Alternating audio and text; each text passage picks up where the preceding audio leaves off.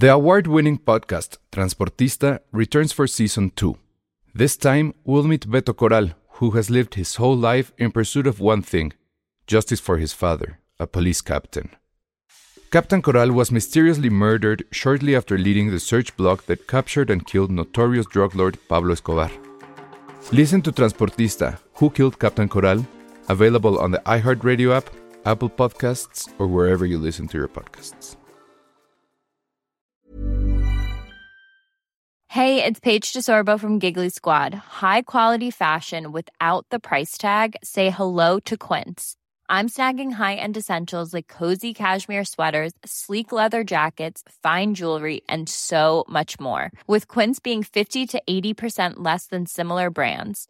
And they partner with factories that prioritize safe, ethical, and responsible manufacturing. I love that. Luxury quality within reach. Go to quince.com slash style to get free shipping and 365 day returns on your next order. Quince.com slash style. Escuchas. Escuchas. Escuchas un podcast de Dixo. Escuchas Filmsteria con Penny Oliva, Alejandro Alemán y Josué Corro. Hoy nos acompaña Ale Castro.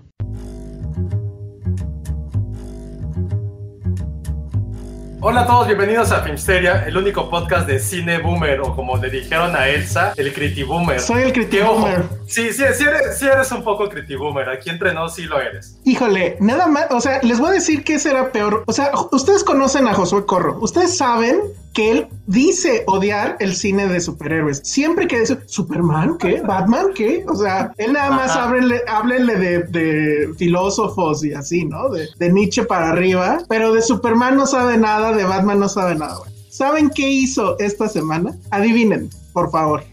Y en una sola sentada, en una sola sentada, o sea, no por Se capítulos. puso a ver El el, Snyder Cut. Snyder Cut. Ujú. ¿Y quieren saber otra cosa peor que esa? ¿Cuál? Le, le gustó. Ay, como a Checo. Vi, sí vi que tuviste ahí también tu plática con Checo del Snyder Cut. Es más, yo, Ah, le pregun- sí. yo le preguntaría a la Mujer Maravilla también, quiero ser como tú, ¿es posible algún día? Esa- eso lo quiero en mi epitafio. Quiso ser como Wonder Woman. En Eso el Snyder Cut. En el Esa, esa Snyder escena Cut. está bien estúpida. No, pero ¿sabes qué? sea, Ahí te salió lo que ver. boomer, porque sí, sí vi que lo posteaste hoy, pero se los juro, amigos, que he estado lleno de trabajo. Llevo un año horrible de trabajo. Pero bueno, eh, que dije, pero no está mal, porque, híjole, aquí me va a salir que sería como el Centennial Boom, el Centennial, el Criti Centennial, pero lo mejor.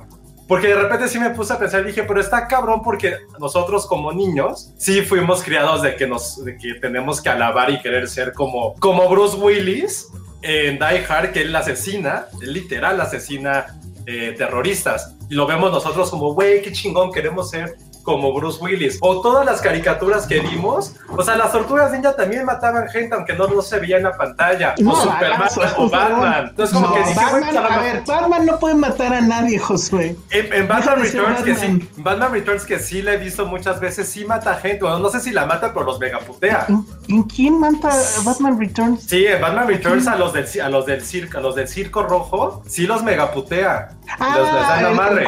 que le pega la bomba. Bueno, Ah, puede ser, pero No, pero Batman es No, un tanto nada como que. Spider-Man, Bueno, el típico a ver. que entrega a los maleantes a la policía. O sea, bueno, me entendieron el punto que a lo mejor queríamos ser como Terminator o todos queríamos la guerra de Terminator, de ser como Terminator. Pero, pero es que no, o sea, es que no puede, o sea, si fuera otro superhéroe no pasa nada. Pero no había necesidad de que Wonder Woman matara a ese terrorista, madreara el edificio, dejara caer no sé cuántos kilos de pared encima de los policías y luego la niña le pregunte, ¿puedo ser como tú algún día? Y yo, ¿como asesina? O, o sea, Oh, Pero es está. Pero está asesinando por el bien que nos ha enseñado la No, cultura y pop además, o sea, y las creaciones ahora- literarias. Ahora sí te pones del lado de Die Hard, ¿no? Qué chistoso. No, no, no, no. He dicho que Die- dicho que Die Hard es mala película, solamente que, No mames, es una Que no enorme que película. no es de- Ahora, Bruce Willis tiene que matar porque no le queda de otra. Está atrapado con terroristas. La otra la Mujer rebota Maravilla. balas. Rebota balas. No tenía por qué matarlo. Bruce Willis no le queda de otra. Pero bueno, antes de que siga esto, Laura Orozco ya inauguró los, el superchat. Es el primer superchat del podcast 250, ¿eh? Ojo ahí. Dice, Ah. cuando lleguen al episodio 300 hacemos una vaquita para que les mandemos más dinero en el superchat. Me parece increíble, Laura Gracias, Orozco. Laura. Váyanle ahorrando, son 50 episodios nomás, se va rápido. Entonces, bueno, ¿qué más? Bueno, ¿y si te gustó ya en serio, Josué? ¿Para qué la viste? La vi por el mame, la neta, porque no entendía. Dos, porque sí necesitaba como despejarme un rato de cosas laborales y me, y me clavé. O sea, dije, le empiezo a ver, dije, voy a ver la mitad de 10 a 12. Me acabé viendo hasta las 2 de la mañana. Pero es que, ¿sabes qué? ¿Cuál es el problema? La ventaja, quizá yo lo veía más bien como ventaja. Como no me acuerdo absolutamente nada de la primera, ni estoy tan Sí, inmerso en esto, era así como de, güey, pues voy a ver. Tuve que meterme a YouTube y a checar, a checar cuál era la diferencia entre el capítulo, bueno, el de Snyder y el otro. Y eran como de color, el formato, algunas escenas más alargadas. Lo que sí creo que no cambia es que los, los diálogos están cursis y, y súper bastardos, como si los hubiera escrito Mariano Osorio, ¿eh? O sea, cada frase de. Cada frase de Aquaman y de Flash es como, oh, por Dios santo, ya cállense. O sea, sí lo de, ay, tengo cuando el güey regresa el tiempo por alguna razón que no entendí, pero dije, güey, ok, va. Sí, yo tampoco. Sí fue así como, solo tú puedes hacerlo. Tu papá estaría orgulloso, es como, eh, ok. Ok. Vamos, Maginer, tú puedes. Sí, sí, sí, sí, sí. Salta, salta, Willy, como nunca lo habías hecho. Es como, corre, Flash, corre como nunca lo habías hecho, Flash. Entonces fue así. O sea, creo que el único personaje decente y está muy cabrón si es este.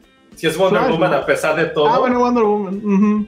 Y lo único que, que sí noté y que me dio mucha risa es que yo no me acordaba que sí existía esa escena en la que está Amy Adams así como tocando el pechito perfecto de, de Superman.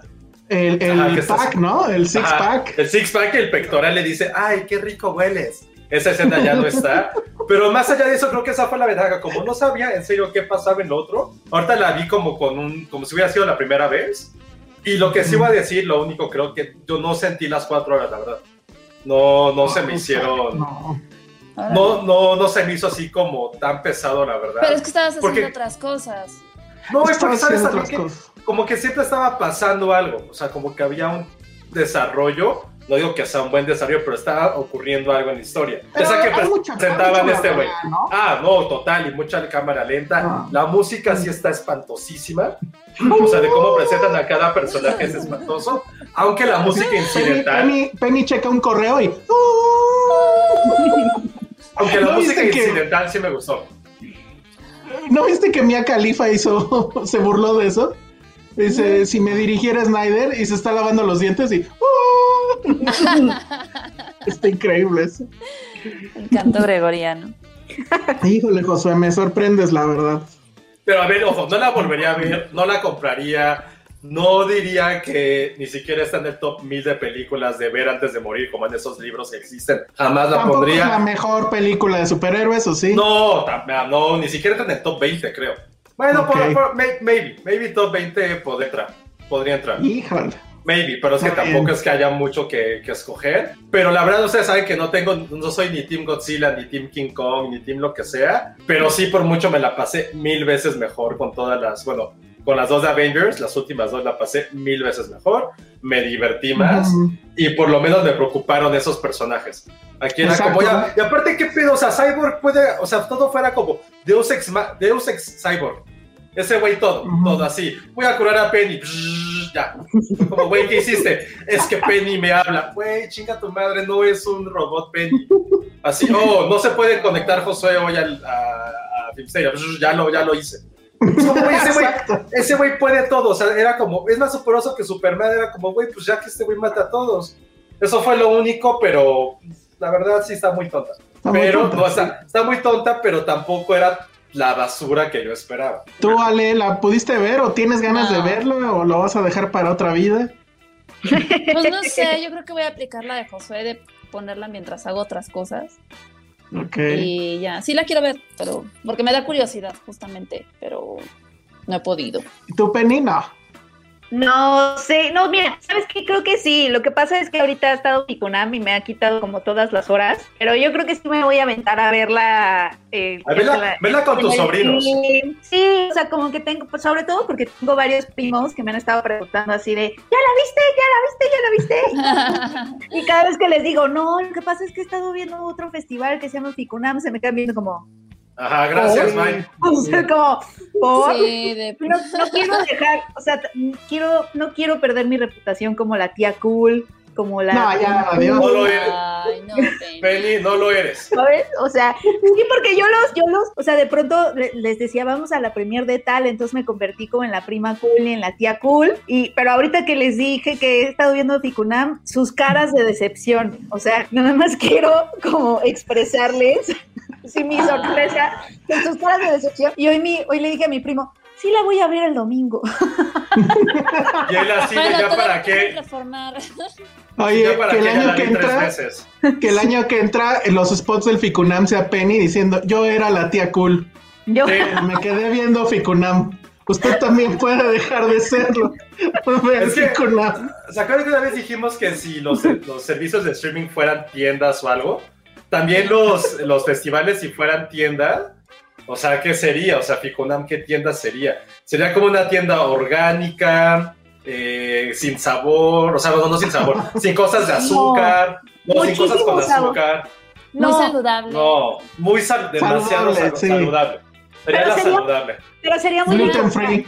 Pero sería el restaurante sano que te, que te, en el que aprenderías. Sí, o sea, que puedes comer súper rico sano. Es como, Ok. es el restaurante somalí fusionado con cosas de a las Antillas, pero con un chef que es sordomudo. Así sería el restaurante. Así lo venderíamos.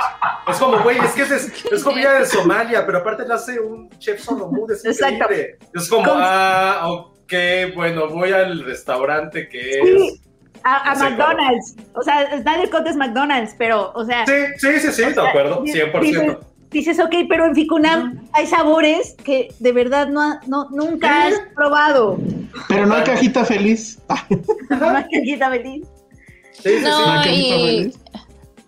Bueno, no, sí, continúa, ya, ya, ya. ya. Iba a decir pero- pues no sé si quieren de una vez para, ya que llegamos a Ficunam, que Penny nos cuente su película que vio esta semana y la cual creo que la tiene fascinada. Sí, es muy buena. Este, yo riéndome. No, sí es muy buena, de verdad. No me estoy riendo de que no sea buena. Eh, es un documental que se llama La Vocera. Y vamos, o sea, no sé si ustedes se acuerdan de Marichuy. Cuando estuvo haciendo campaña, Marichuy es una mujer indígena que eh, para las elecciones de 2018 estuvo haciendo campaña para volverse candidata independiente. Entonces era la, la, la precandidata. Este, pero ella no se consideraba a sí misma como candidata, sino como vocera, porque ese era el puesto que tenía, ya que en el Congreso Nacional Indígena, que está formado por varios pueblos originarios y también impulsado, bueno, también ahí está el ZLN, nombraron una mujer de esas comunidades para ser la representante de sus pueblos in- in- este, originarios en esta campaña electoral, ¿no? Todo porque, pues obviamente, no sé si se acuerdan, amigos, seguro estaban muy pequeños, pero en 1994 se levantó en armas el ZLN. Yo sí Eh, estaba ahí. yo sí también estaba yo ahí. Y obviamente empezaron este, pues muchísimas acciones del ZLN y de los pueblos originarios para poner en la mesa pues los problemas a los que se enfrentan, ¿no? Porque muchas veces lo que pasaba, lo que pasa en nuestras cabezas a veces cuando hablamos de los indígenas es que creemos que son cosa del pasado, ¿no? O que sus problemas de tierras o cosas así ya se terminó. Y nos encanta el folclore y nos tomamos fotos con ellos cuando vamos a los pueblos mágicos. Ay, eso se me etcétera, hace etcétera. fatal. No, yo no hago eso. No, Porque decimos, qué No, bonito es lógico, nuestro país. sea, No, pero no. Claro, no. claro, y es, pero el problema es no entender que eh, ellos no nada más, o sea, es como de qué bonito es, no es, es- qué bonito es México porque México tiene el folclore, etcétera. No, estas son, son naciones dentro del estado, ¿no? Son diferentes naciones eh, que quedaron encapsuladas en lo que es el Estado de México, pero que pues estaban desde antes, ¿no? Y lo que ha pasado, obviamente, es que empieza a haber un proceso de asimilación en donde eh, empiezan a perder su, su lengua, se empieza a perder, ¿no? Porque las generaciones pues se les empieza a inculcar que el progreso es hablar español, etcétera, todo, todo eso, ¿no? Como toda, y se, se enfrentan muchísimo al despojo de tierras, como de aquí les vamos a traer progreso y les traemos una planta hidroeléctrica o no sé qué, ¿no? Todos estos proyectos extractivistas, y es como de no, pero, pero no, aquí vivimos y esta es nuestra agua, y o sea, y se las quitan, etcétera. Entonces hay muchísimo activismo y estas personas se enfrentan diario a ese despojo. Entonces, eh, han hecho diferentes acciones. El ZLN se levantó en armas, luego se llegaron a unos acuerdos que el el gobierno respetó. Y bueno, total que decidieron, vamos a entrarle a la política, vamos a hacer nuestra, vamos a poner a nuestra candidata una vocera que no se comporte como los demás candidatos, es decir, que no quiera concentrar el poder y hablar nada más de sí mismo o con este carisma, ya sabes, no hacer esta campaña alrededor de una persona y de su imagen, sino ser vocera. Eso quiere decir que ella no está buscando el poder para ella, sino que está llevando la palabra de los diferentes pueblos. Y entonces, pues medio se perdió eso. Eh, o sea, realmente lo que Marichuy estaba haciendo y que a lo mejor no, e, era muy difícil entenderlo en ese momento porque obviamente en los medios de comunicación, pues cuál era como la comunicación, ¿no? Como que, hay una mujer indígena que quiere ser candidata y luego sí, sí escuchaban por ahí comentarios como de, ¿cómo? Pero entonces si gana todos vamos a tener que ser indígenas, o sea, como que, ¿sabes? como esa cosa de, no, amigo, no. Entonces, como que no se entendió muy bien, también gracias a los medios de comunicación que le hacían preguntas absurdas y que eso se ve en el documental también. Pero básicamente Marichuy estaba, Marichuy y los pueblos indígenas están viviendo en el futuro. O sea, están haciendo política como no se hace. No era otra forma de hacer política como, de, ya saben, estos cambios desde abajo, desde verdaderamente abajo, ¿no? Y ella lo dice, no como el gobierno del pueblo que tenemos ahorita, según esto, sino ella de, habla como realmente el, el cambio podría venir desde abajo. Y lo que está padre y que muestra este documental porque se concentra en ella, pero obviamente no se puede concentrar nada más en ella porque como ella es representante de muchos pueblos, pues también mm. vemos en el documental este viaje que ella hace por los pueblos haciendo campaña, pero sobre todo recabando firmas, porque, se, porque además quieres ser candidato independiente, amigos, necesitas 800 no sé cuántas mil firmas para llegar a la boleta algo que Marichu en teoría no, logró, ¿verdad? Sí, exacto. No lo logró y justamente el documental también abre ahí una cosa, ¿no? Como de, es que tampoco podemos entrarle a la política porque no se puede, porque para ser un candidato independiente es como, ya, ya tienes que tener todo un sistema y logística detrás para lograr esas firmas, es decir, es muy difícil que alguien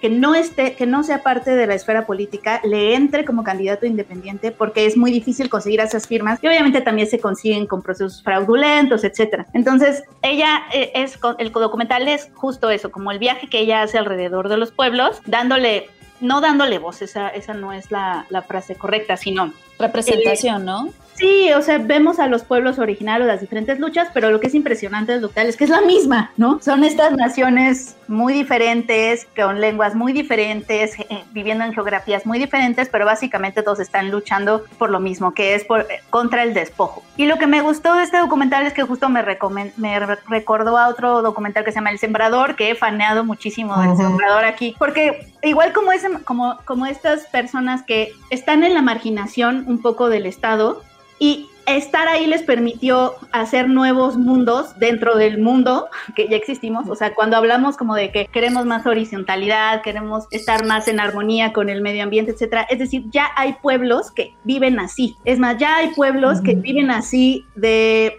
hacer los cambios desde abajo, ¿no? Que los gobernantes realmente escuchen lo que necesita el pueblo, etcétera. Los pueblos indígenas viven así. O sea, no, no, no es como que Marichuy estaba inventando esa forma de gobernar. Es que ella ya lo vive en sus comunidades y lo único es como de nosotros sabemos vivir así y creemos que desde esos saberes se puede vivir ¿no? En México en general y en el mundo. Me recordó al sembrador porque justo son estas personas que de verdad están viviendo en el futuro, o sea, están viviendo en otro mundo, en otra dimensión, este, y justamente te hacen, te hace sentir como que, como que eso, como que están viviendo en el 2150, una cosa así.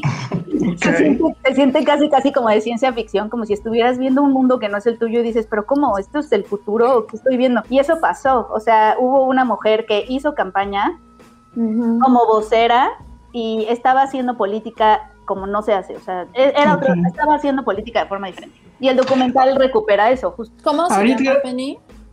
La vocera. Y mañana va a estar en Ticunam. Ok, perfecto. A ver, nada más rápido antes de que se me vaya. Moisés García eh, nos acaba de dar un super chat y dice: Estoy a punto de entrar a ver Godzilla contra Kong. Me duele en el alma perderme el podcast. Les mando un saludo enorme, en especial a Ale. Pues bueno, pues ahí está. Gracias, no te lo pues lo, lo- lo puedes ver después, lo puedes escuchar. Oye, este, entonces, ¿se, se va a ver mañana, solo mañana, la vocera en Ficunam? Pues todas las películas, eh, me parece que Están 30 y algo de están horas. ¿no? 36 horas. Creo que también es el caso de la vocera, que tienen 36 horas para, para verse, pero obviamente son eh, visionados limitados. Entonces, entre más, entre más la veas como cerca a su, al momento en que estrenó, mejor. Ok, hay una cosa que yo nunca entendí de esa candidatura, te he de ser honesto. Nunca entendí si era más bien como un, y dime si lo voy a, si, voy- si voy a encontrar la respuesta a eso en el documental. Nunca Ah. entendí si fue más bien como un stunt, voy a, o sea, estoy usando una palabra muy burda, pues, pero un stunt publicitario como para decir aquí estamos y volteen a vernos, o realmente había eh, la voluntad de ella y el deseo de todos de que se volviera ella presidenta. Porque No. siento que, que en realidad era más un asunto publicitario, que siento que al final terminó siendo contraproducente, porque mucha gente sí lo compró y mucha gente sí votó al final por ella, aunque no estuviera registrada, y pues eso obviamente son votos que no sirven más que para apuntalar al que va arriba. Todos sabemos quién ganó. Es que ese, eso es justo lo que el documental nos deja ver, en tanto que nosotros pensamos la política de una forma muy distinta. O sea, la pensamos como un fracaso, ¿no? Como, como no llegó a la boleta, entonces, pues No, fracaso y fracaso, se pero quedó. sí que sin querer ayudó a, a lo que en teoría estaba queriendo combatir. No, porque lo que ella quería poner, es que es eso.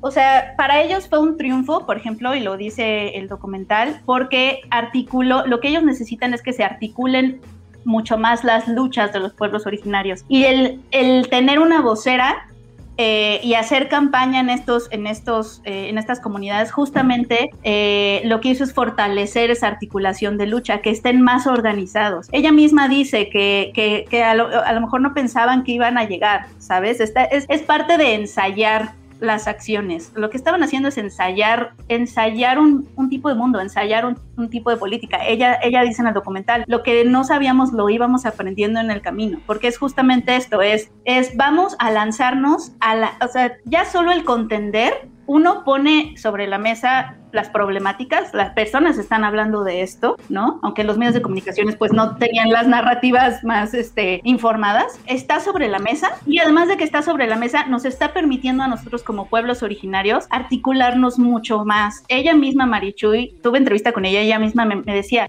es que hubo un momento en que decíamos, no, pues lo peor que nos puede pasar, ella bromeaba, lo peor que nos puede pasar es quedar, ¿no? Porque ella misma decía, nos falta mucho, nos falta mucho eh, a, a, hacia abajo para poder lograrlo, pero solo se logra haciéndolo al mismo tiempo, o sea, porque esa, esa, ese caminar hacia allá fue lo que también logró que se articularan muchísimos, este, pues, la lucha y también que las mujeres, por ejemplo, de las comunidades eh, de los pueblos originarios se lanzaran a una participación mucho más activa, porque ven a Marichuy, porque en la campaña de Marichuy estaba, este, hablaban las, las concejalas, porque ella era la voz de un consejo indígena de gobierno. Las concejalas eran las que más hablaban en su campaña, por ejemplo, cuando iban a, a dar discursos, ella daba los discursos más pequeños. Y, por ejemplo, en la, en la UNAM tenían como una una manta que decía, venimos a hablarles de las cosas imposibles porque de las posibles ya hay muchas. Y era un poco eso, es, sí, a lo mejor no vamos a quedar, pero esto es importante para lograr muchas más cosas también. Entonces, Oye, ese es, ¿iba, ¿iba, a regresar al 2000, en el 2024? Esa es una pregunta que le han hecho y ella dice, yo no sé, porque a mí me apuntaron este, el Congreso Indígena Gobierno. Son cosas que deciden en colectivo y ese, eso también es, es, es, padre del documental, que te das cuenta que realmente ellos veían ese caminar como un caminar colectivo. No deciden nada solo, no deciden nada Panchito o, o quien sea. Lo deciden, lo deciden juntos. Ok, dice Clau García, yo ya vi la vocera por recomendación de Penny y vale muchísimo la pena. Johan Bien. Contreras le entra al superchat y dice, ¿qué dice? Leí, Leí el libro negro del capitalismo y no he dormido. Órale, no sé cuál es ese. Pero bueno, gracias por tu superchat. Y bueno, pues entonces está, es mañana en Ficunam. Y pues agárrenla porque seguro va a volar. Sí ha habido mucha promoción al respecto. Yo a ver si, sí. si la puedo ver. Bueno, pues ya terminó Penny su, sección de Ficunam. Y bueno, ¿qué quieren hacer? Tenemos uno, dos, tres, cuatro, no, tres temas en realidad, porque ya hablamos del Snyder Cut con Josué. Y pues yo no sé si quieren que pasemos a la película de la semana, porque incluso ya me metí ahorita a checar boletaje y ya está, ya no había boletos para hoy y ya tampoco hay para mañana en IMAX. O sea que creo que sí va, pues no sé, o sea, creo que sí va a ser la más exitosa de la pandemia. Y obviamente pues estoy hablando de Godzilla contra Kong. ¿O tú cómo lo ves? ¿Ya, ya, ya hay un sondeo, Ale? Sí, ya. Y Les pues voy sí, a ¿no? leer lo que nos mandaron. A ver, sí, chisme. Chisme, Chisme. chisme, chisme. No, la verdad es que le está yendo increíble. Eh, ahorita, o sea, no he estrenado, pero ya tienen la preventa. Bueno, más bien ya ahorita ya Mm. estrenó, ¿no? Ya estrenó hoy. Ajá, esto me lo dijeron ayer. Eh, la preventa de Kong está a niveles de Black Panther. Parece, o sea, Uy, entonces, no, bueno. todos creemos que va a ser un muy buen fin de semana para el cine, eh, lo cual a todos nos da mucho gusto porque, pues, aunque sea una película y sea Kong o lo que quieran, pues para nosotros también es un avance el decir, bueno, pues cada vez la gente se anima un poquito más a ver, este, a ir al cine y eso también, quieran o no, pues anima a que más distribuidoras se, se arriesguen a, a estrenar cosas, ¿no? Que también es otra queja de la gente, que es como, ay, es que no hay nada que ver, bueno, pues ya viendo que la gente sí contesta o sí responde, pues yo creo que van a, van a empezar a llegar más cosas. Es que sí, siento que la película, sin quererlo, porque ya tenían retraso de un año, ¿no? Sí, Sin quererlo, sí se volvió como la película perfecta para esta pandemia. Yo ya la pude ver, no sé si quieren preguntarme cosas. Yo ¿Quién voy a poner, yo voy a poner mute a todo lo que digan porque sí la quiero ver. Yo también la quiero ver. No, No, no, pues va sin spoilers. todos. Va Bueno, sin ¿te spoilers. gustó? ¿Te gustó? Sí, sí me gustó. Oye, ¿Se ¿y tu maldición de que te guste algo funciona solo conmigo o con todos los demás? Pues ya viste que nada más contigo, pues, eh, no estás diciendo que tiene tantos boletos como Black Panther. Entonces, Sí. este, ¿qué, qué les iba yo a decir? Ya se me fue lo que te iba a comentar sobre eso. Bueno, Eh. este, rápido. Sí es una película que tienen que ver en el cine. Sí tienen que estar conscientes de eso. De preferencia, véanla en IMAX. De hecho, yo creo que la forma correcta de verla es en IMAX. Eh, me pregunto qué tal estará la experiencia en un, este, ¿cómo se le llama? Un ¿Autocinema? autocinema. Yo creo que también podría disfrutarse. ¿Te acuerdas, Josué, del coraje que hicimos? Yo me acuerdo que a ti tampoco te gustó. La de 2014 era, la de Gareth Edwards. La que sale Kikas. Ajá, exacto. Sí, no, no me gustó. Me acuerdo no, que había cinco recuerdo. minutos de Godz- había cinco minutos de Godzilla y 80 minutos de Kikas. Y nos tenía que importar la historia de Kikas. Tampoco Ah. me gustó King Kong. Eh, Ah, ¿Cuál, la la última, de- la de Brie Larson, ¿no? No, nada. ¿Cuál era esa? School, eh, School Island, ¿sí? Ajá, sí. Es cool, La, la isla Calavera, ¿no? Ajá. Sí, esa. Con, con Samuel L. Jackson. A mí sí me gustó, sí, no mucho, pero dije, me acuerdo que No fuimos a la función donde ella vino, ¿no? Ella vino aquí a México. Ajá. Con mi novio, ¿Con quién? Ah, Hiddleston o quién era? Tom Hiddleston. Ah, ok. Y entró a las salas, ¿no? Creo. Ajá, saludar y todo. Ah. En Oasis Coyoacán.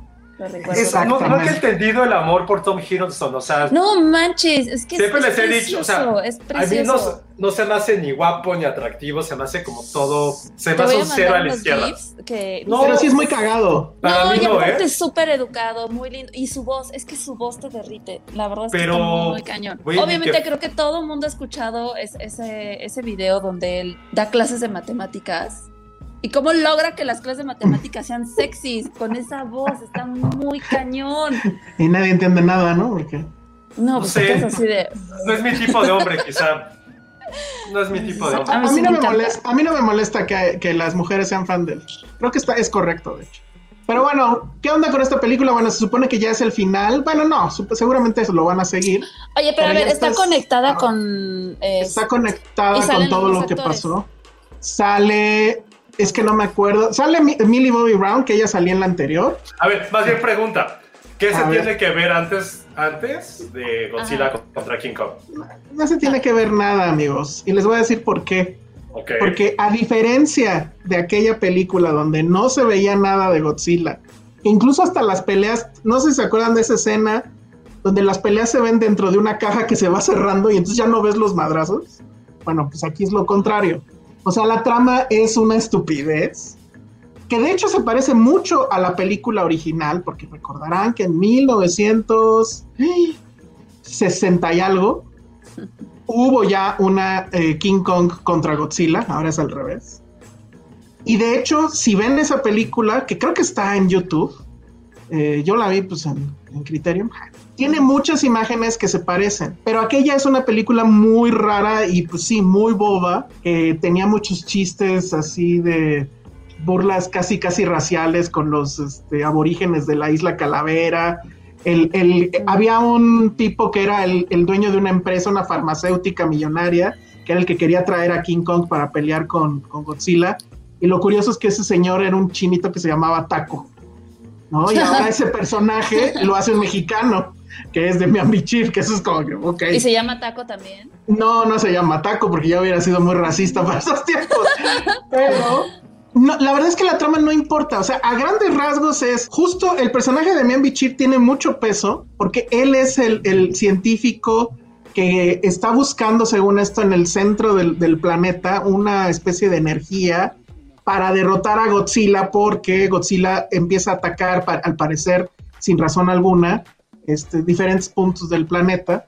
Después ya como que se va a saber por qué. Y entonces le encarga eso a un geólogo que es Skarsgård, el que anda en calzones en su foto de IMDB. Hoy descubrí eso. Y entonces, ese es, es el tipo de película donde suceden este, este tipo de, de diálogos. Llega este Skarsgård y le dice a, a la mujer que tiene, porque además King Kong ya vive en un domo gigante, como el de Truman, pero pues él cree que está como en una selva y no, es un domo, ¿no? Pues llega con la señora que lo está cuidando y le dice, oiga, necesito a King Kong porque vamos a ir al centro del planeta. Y él le dice, no, no te lo puedo prestar porque, pues, este, Prestar. no, porque si se, si se entera Godzilla que anda por ahí suelto, se van a pelear. Ándele, ándele, vamos, O sea, y va a es estar padre porque... Park, ¿no? Préstame tus velociraptors para que maten al Indominus. Exacto. y Ah, así, no, no, no. No, ándale, órale. Bueno, va. Dice, ok. O sea, una decisión que supongo tomaría al menos una semana, la toman en una conversación de dos segundos. Pero está bien, porque la verdad es que la película nunca está vendiéndote la gran película este, cerebral de King Kong y Godzilla. Creo que eso es medianamente, bueno, no es imposible porque Shin Godzilla creo que sí lo hace y lo hace muy bien. Pero bueno, no es ese tipo de película, es el tipo de película donde la trama es un vil accesorio para que empiecen los trancazos.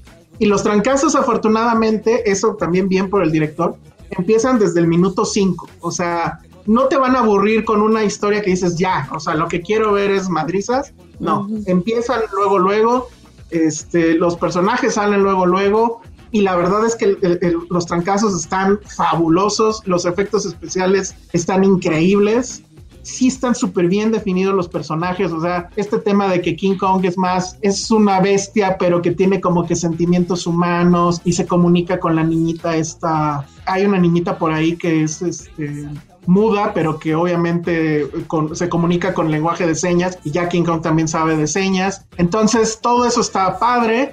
Demian Bichir, curiosamente, la verdad es que está bastante bien y no está cumpliendo el clásico cliché de cuando castean a un mexicano que lo ponen a barrer, como de hecho sí sucedió en alguna película de desastres con este Derbez. No, aquí él es el millonario y, y esta Eisa González es como su hija y ella pues también la verdad es que se ve bastante bien y lo hace bastante bien. La que sí me cayó muy mal es Millie Bobby Brown. Ella está con una con un par de como hackers, uno de ellos que tiene un podcast, pero que es de conspiraciones. Y entonces ellos van a ir descubriendo todo lo que en teoría nosotros, o sea, gracias a ellos empezamos a descubrir. O sea, su, su papel es explicarnos cosas y eso siempre es horrible. Pero la verdad es que todo eso no importa. O sea, lo importante es que los madrazos están buenos, que está divertida y, y que está muy bien hecha, muy bien filmada, buenos encuadres, buen manejo de los espacios, de, de la enormidad de esos dos este, bestias. Hay una sorpresa por ahí que muchos ya la conocen porque ya se super spoilereó, pero pues, está muy bueno. Y la verdad, yo sí se las recomiendo muchísimo. Creo que es, sí creo que es la película que estábamos esperando para ir al cine de regreso y además sí como que ponerle pausa a la pandemia, aunque sea por dos horas. Porque sí, ya, te olvidas de Justo. todo. Es, es la gran película boba que necesitábamos ahorita. Ay, sí la quiero Tal ver. cual. Yo también la quiero ver. Yo- oye, yo tengo una pregunta. Este, si hay un ganador, Es que Híjole. es spoiler. Es que decir o sea, sí no o digas no, quién. ¿Es spoiler? Sí, sí hay un ganador. Ok, poniéndolo O sea, así, desde tu- sí hay un ganador. Desde tu punto de vista. El sea, ganador es el público porque Ay, Hay un- no hecho Desde tu punto de vista. O sea, ambos, ambos, ambos hacen una buena participación en la pelea. O sea, sí, sí, sí, o sí, sea, sí. ambos sí se dan como. Sí se dan con todo. O sea, Le de falta- efectos está increíble. ¿eh? Eso está increíble. Mira. Yo me sigo quedando, la neta, con, con Pacific Rim. Porque creo que ahí sí hay este asunto de que la historia se importa y sí hay un crecimiento de- del el involucramiento que tienes con el personaje. Y bueno, esta escena donde de repente saca la espada, yo me sigo acordando mucho que esa creo que fue de las primeras películas que vi con Patty y me volteé a ver. Es el momento que pasó eso, nos volteamos a ver y dijimos, wow. ¿no? Y- y- Sí. ya, que, que tiene mucho más que ver con Massinger. ¿No? Y Creo ahí que, sí- hay que, creo que Elsa, des- en Criti- Elsa en Criti Boomer hablando Pacific Rim. Sí, yo sí, sí, la verdad sí, lo siento. Boomer. Mátenme si quieren. El Kitty Boomer prefiere este Pacific Rim. No, Pero podemos, no podemos decir nada hasta no verla. La verdad. Sí, Y ya- es que Pacific. Rim a mí sí me gusta mucho, mucho, mucho. es muy buena. Ya O sé, sea, la creo que la a ver otra vez. Yo la volví a ver el fin de semana o antepasado y normal, a lo mejor no, no es como mi tipo de, de cine que me emociona de trancazos, pero la volví a ver. Es que sabes que tampoco fui tan, o sea, de Massinger- nunca vi Messenger en mi vida, entonces igual y, No, yo tampoco. y eso fue, pero pues no o sea, me, me emocionó la, ¿eh? me emocionó la primera vez, pero ya ahorita la volví a ver y sobre todo lo que yo creo que me gusta, es raro porque siento que de, de Pacific Rim lo que más me gusta es justo la historia de Idris Elba con Rinko, con Charlie Hunnam. Y ya para mí los putazos son como de, güey, sí, ya, ya, ya. No logro distinguir cuáles son los, hai- los haikus, ¿eh? No, bueno. Los kaijus. No sé cuál es el, el monstruo, el robot de cada país. O sea, como que sí me confunde mucho. Excepto de los rusos porque es una madresota. Pero lo demás, me, me gusta mucho más la historia tío, que hay alrededor de los humanos. Y la de los científicos, que, es el- que son los nerds. Tampoco, Eso me tampoco gustó es la, más. la gran historia, pero sí está muy bien la mezcla de la historia con lo que está pasando con los robots y, con los monstruos. Y, yo tampoco, o sea, me acuerdo de Gypsy Danger, que era el principal, pero los otros ni me acuerdo cómo se llamaban. Y te acuerdas que había, que, que podías hacer el tuyo y, y creo que hicimos uno de Filmsteria, ya no me acuerdo No, qué nombre le pusimos aquella vez. Ajá. Oye, Luis Tello está sacando Pacific Rim. Muy y- bien. Pero sí tiene influencia, o sea, el director ha, ha dicho que se sintió muy inspirado visualmente por Pacific Rim y trató de emular muchas de, lo- muchas de las decisiones que tomó Guillermo el Toro a la hora Sí, de, de hacer estas secuencias de acción para que, para que sí, para involucrar a las personas dentro de la pelea, ¿no? Es O que sea, sabes que- Al y- espectador. Sí, lo que sí creo que le copió y que era una decisión obvia que tenía que tomar del toro es el asunto de que las bestias se vieran con peso, ¿no? O sea, que no se movieran así como man in a suit, ni tan lento ni tan ágil, sino que, o sea, hay una escena donde salen, los dos en algún momento caen al agua, pero hay una escena donde sale King Kong del agua y, se- o sea, en serio, todo, lo- todo el pelo se ve como está mojado. Y, ca- Wow. y ya sabes, le hace como perrito, ¿no? que se, Ay, que se sacude el agua y se ven las gotas de agua. Eh, hay una escena que pues, está spoilereada en el tráiler donde le da un puñetazo así directo a la cara a Godzilla. No, no, o sea, ese es un gran Oye, pero te tengo una, una duda. ¿Los brazos de Godzilla cómo son? ¿Son como No, de más T-Rex o si cortos. son...? Pero son, son como más de cortos que los de Kong. Son más cortos que los de Kong, pero sí, obviamente se defiende. Y además tiene el rayo. Es que el rayo mata todo. ¿El rayo qué era? Era- No sacaba fuego, no, ¿verdad? No es dragón. En algunas sacaba fuego, pero Sí, en ¿no? estas son nada más los rayos. Sí. Ah, ok, ok. Y Kong Oh. ya se vio en un, en un trailer, pero igual no les digo, pero sí digamos que va a tener ahí una pequeña ayudita. Yo soy Team King Kong, la neta. Yo también. No, yo no. Godzilla siempre. Tú, Penny. Yo también soy Team Kong, pero también fíjate que desde que Checo habló conmigo sobre la historia de Godzilla, o sea, habló conmigo. a- hasta, hasta Te hizo entrar en razón, Penny. No, lo que pasa es que es que le pregunté, le dije, pero, o sea, go- o sea, hasta donde yo sé, y corríjanme si estoy mal, eh, no son mis campos de expertise, pero, o sea, él vive en el agua, ¿no? Y se levanta un día, estuvo dormido mucho tiempo y cuando se despierta ya estamos ahí, ¿no? Básicamente eso es lo que le pasó ¿A quién o le sea, pasó eso? ¿A a Godzilla? O sea, él Es que no me acuerdo en esta, en esta interacción, no, porque en, en la, en la mitología como, como en general. No, en la mitología, en la mitología, pues le cayó una bomba, le cayó Hiroshima y Nagasaki. y se despertó. O sea, pues él ya se estaba. volvió, se, vo- se volvió, pues, ¿cómo decirlo? Atómico. Pero él, ya, bien. pero él ya existía, pues, o sea, él, él existe desde hace mucho tiempo. No, pues No, según yo. no, Godz- Godzilla es del Exacto. 40, y- o sea, Godzilla es de los años 40, o sea, ahí fue su origen. No, no, no, o sea, pero dentro No, de la, no, o sea, dentro de la historia, o sea, el origen de ah, ya, ya. cuál es, o sea, él estaba dormido porque vive en la Tierra desde hace mucho tiempo. No era como los dinosaurios que, que vivían en la tierra y quedó dormido. No, según yo, digo, habría que ver otra vez la original. Habría que ver otra vez la original porque ya no me acuerdo. O Pero sea, obviamente, pues era lo- un tema nuclear. Lo que entiendo es que lleva, lleva un rato, ¿no? Y Sí. de pronto estamos no so- y solo quiere una casa, solo quiere un Anda hogar. buscando un Solo quiere Airbnb. amor. O sea, se despierta y está la ciudad ahí. O sea, como que también siento que es muy injusto porque cuál es como su territorio, en dónde vive él, cuál es su propiedad, cuál es Pues como su Japón. mundo, donde puede vivir pacíficamente. Pero es que en Japón el problema es que ya hay personas. No sé si ese es el conflicto, pero entonces sí me siento en conflicto ya con Godzilla porque sí puede ser muy malentendido. Claro. De que Él Él solo vive, está él buscando un hogar. no, no tiene dónde estar. ¿O qué es lo que lo hace estar tan enojado? Que, que no Es, sabe un- dónde es un estar. problema de bienes raíces al final, amigos. O sea, él quiere estar ahí, pero ahí está la ciudad. Eso es básicamente. No, pues no sé, pues él es un monstruo, Penny, rompe edificios. Godzilla tiene un origen no muy claro, aunque vinculado con los efectos de la radiación, siendo un Godzillasaurio, especie Ajá. ficticia, ay qué bonito, que sobrevivía aislado en una pequeña isla llamada, llamada la isla de Odo, donde era considerado un ser sobrenatural que era temido y adorado, hasta que fue Ah. alterado por pruebas atómicas cercanas a la isla, así A ver, como por las bombas de Hiroshima y Nagasaki. Resumen, Ale, ¿qué es Godzilla? Godzilla es un Godzillasaurio. Gust- Es un Godzillasaurio dinosaurio. que vivía en un- sí, que vivía en una isla, era feliz, era muy tranquilo, pero de repente la humanidad empezó a hacer experimentos nucleares y lo Y se alteraron. enojó, pues sí. Ah. O sea, pero o sea, el como- saurio, el saurio me hace pensar que es un ser antiguo. Sí, claro. Ajá. Y de es pronto él, él vivía feliz. Ah, en la película Godzilla, Modra, King Ghidorah, se sugirió la teoría de que Godzilla es la fusión de las almas en pena de las víctimas de la Segunda Guerra Mundial. Ah, bueno, sí, también hubo un momento de eso, sí. Oigan, a ver, ¿quién- nada más antes que me O vaya. sea, leer- Godzilla es como nosotros cuando llega la gente de, de los camotes o los de Fierro Viejo, que estamos en paz en nuestras casas, llega un pinche ruido a alterarnos y nos ponemos mal. Ese es el mejor ejemplo. Punto. Todos somos Godzilla. Exactamente. Todos somos. Godzilla. Pues ya sí, me sentí gustaría- más, más conectada con Godzilla y, sus pesares.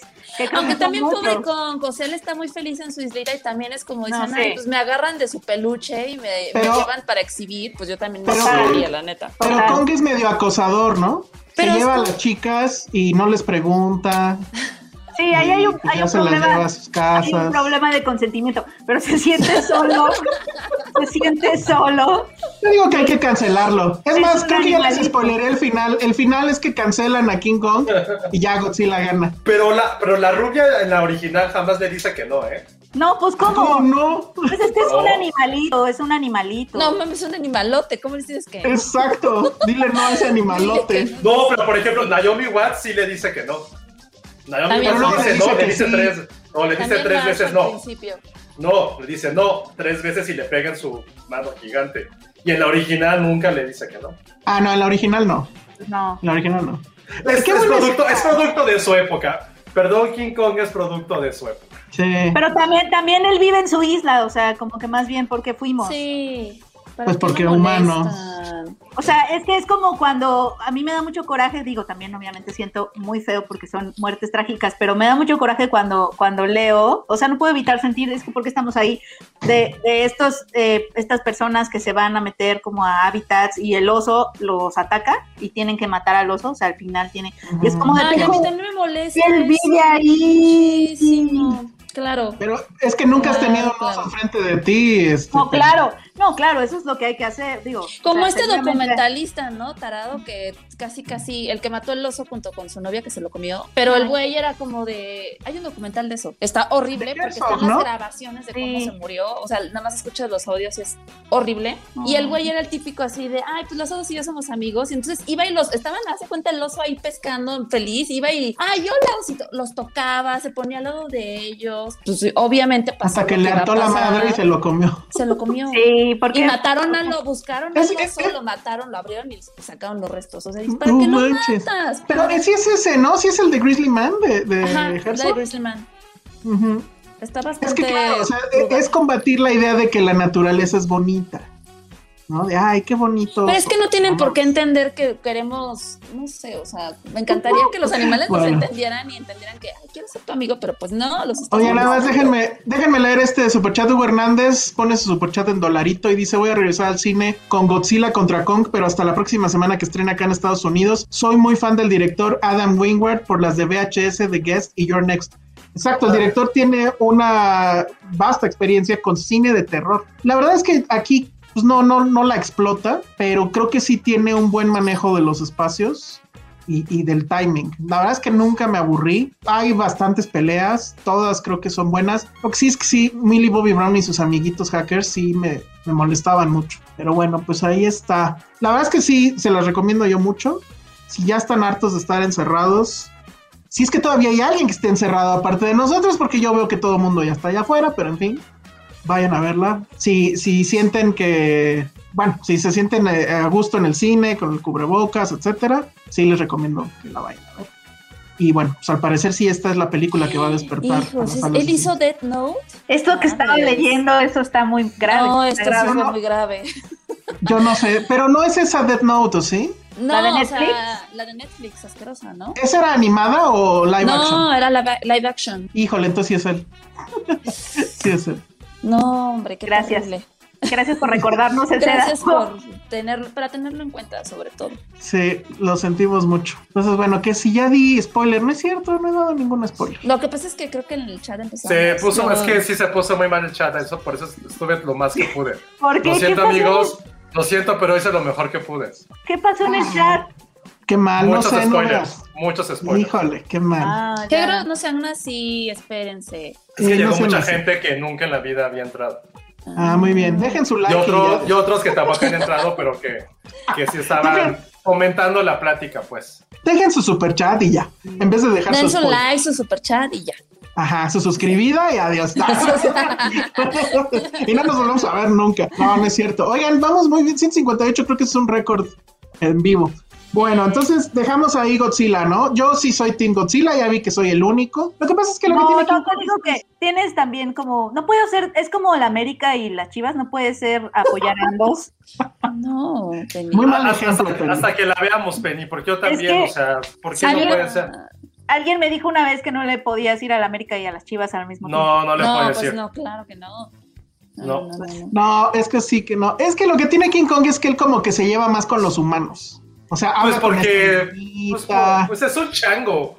Porque Todos Es un somos- somos- mamífero, siente. Porque somos changos. Godzilla todos no somos, todos somos changos. Exacto, entonces Godzilla es una máquina de matar y le vale madre. Y pues yo Solo la verdad enojado. es que está enojado, entonces estoy completamente con él. Yo O también sea, estoy muy enojado. o sea, para pronto, ¿qué quisieras tener tú de mascota? ¿Un changuito? ¿O allí un, ¿O un reptil? Godzilla? Que, o un reptil que ni te hace caso. No sé. Así, hola Godzilla, ya llegué, valiéndole pito. Hola King Kong, ya llegué y el güey así te hace fiestas, te sube, te, te busca piojitos. Ay, un Penny. piojito, yo soy Pero fan algo- piojito. Sí, hay algo muy punk en Godzilla con que no le Sí, no claro. importe Ah, nada. no, claro.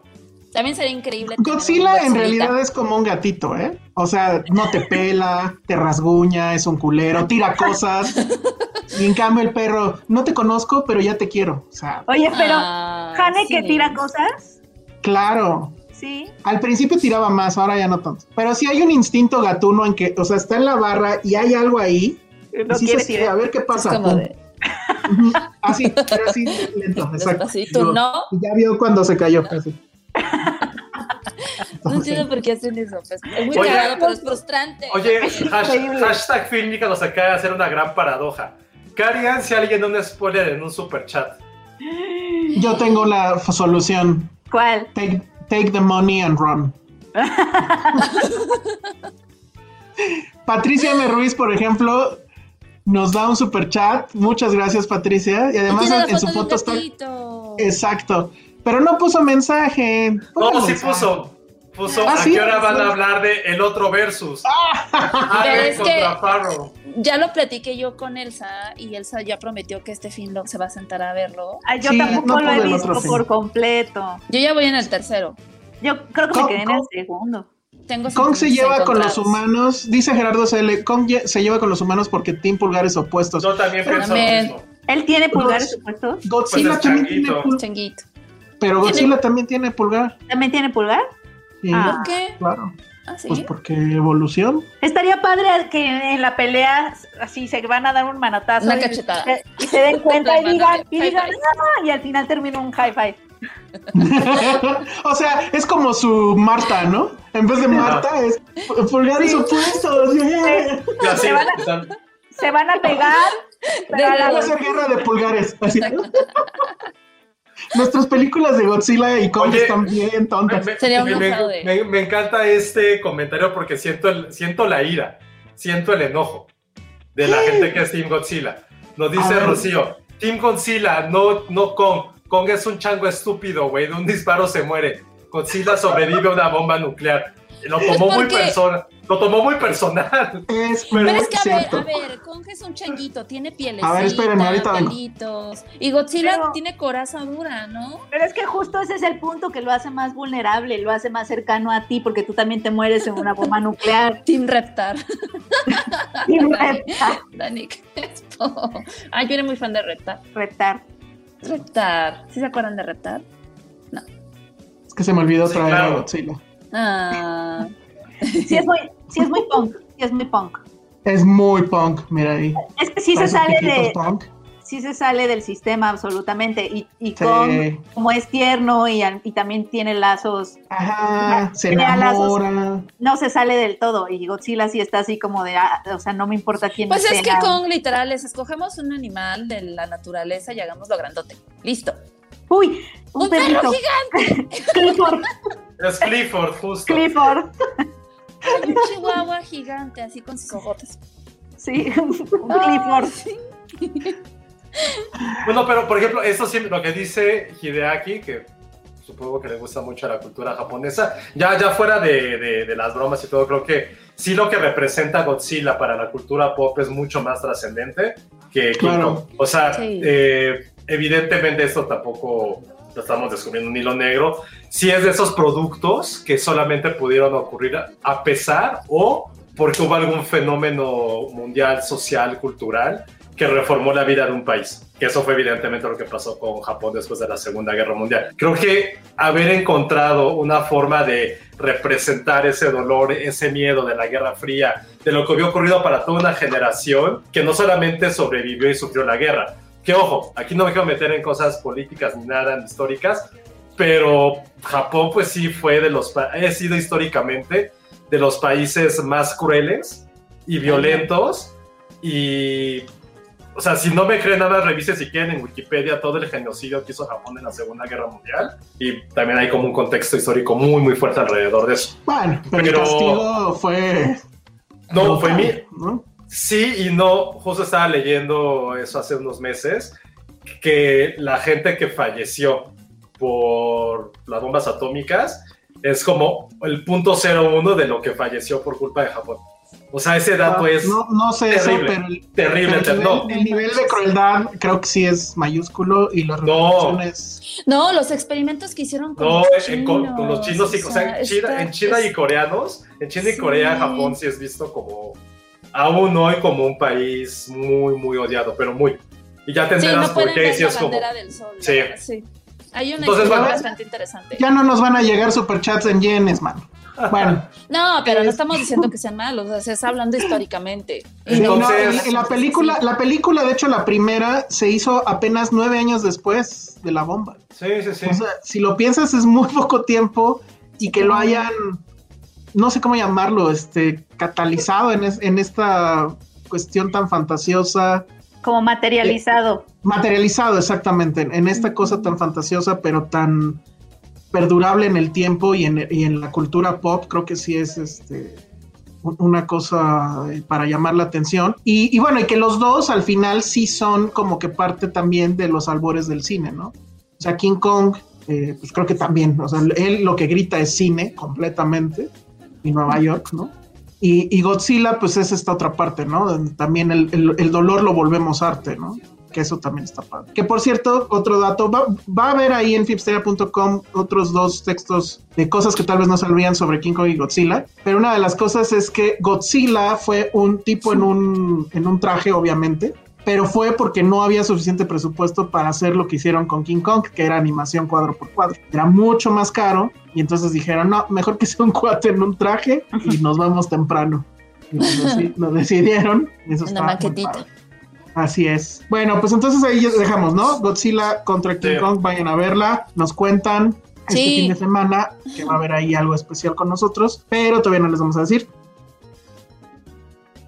Eh, nos quedan dos cosas, calls de Apple y pues hablar rápido porque nada más hay un capítulo de Winter Soldier. Entonces no sé si quieren, ¿con qué quieren seguir? A ver, Winter Soldier, tú, tú sí la viste, ¿no, Penny? Sí la vi, me gustaría tener una opinión más fuerte. No, no, no voy a, no voy a pretender que tengo una opinión muy fuerte sobre Winter Soldier porque hubo una parte que en la que dormité absolutamente. Yo también la vi hace ratito y me quedé dormida, así desperté y Sí. dije, ¿qué, qué pasó? Sí, sí, sí, o, sea, como que a mí eh, es que es un regreso totalmente a- después de WandaVision y, y sus, y sus eh, ¿qué serán? Pues desvaríos de los primeros capítulos a, a este que es totalmente me voy a meter a la vena de acontecimientos después de, de Endgame, ¿no? Lo que me latió fue que eh, empieza planchando su camisa. No sé, creo que creo que eso eso eso un poquito no lo esperas como en una supongo en una eh, película o una serie de, de héroes de acción, ¿no? Como testosterona y todo eso y me latió que empezara. ¿Quién está? ¿Quién es el que empieza planchando? ¿Es este es Falcon o es Bucky? Alguien Es empieza Falcon, planchando su ¿no? camisa. Según yo es Falcon. Falco. Es Falcon. Sí, eso está, eso está bonito. Me dormí y luego lo vi a Bucky en terapia y luego se acabó. Sí, yo también vi eso, como la terapia, después de la terapia, eh, creo que sí fue donde me dormí.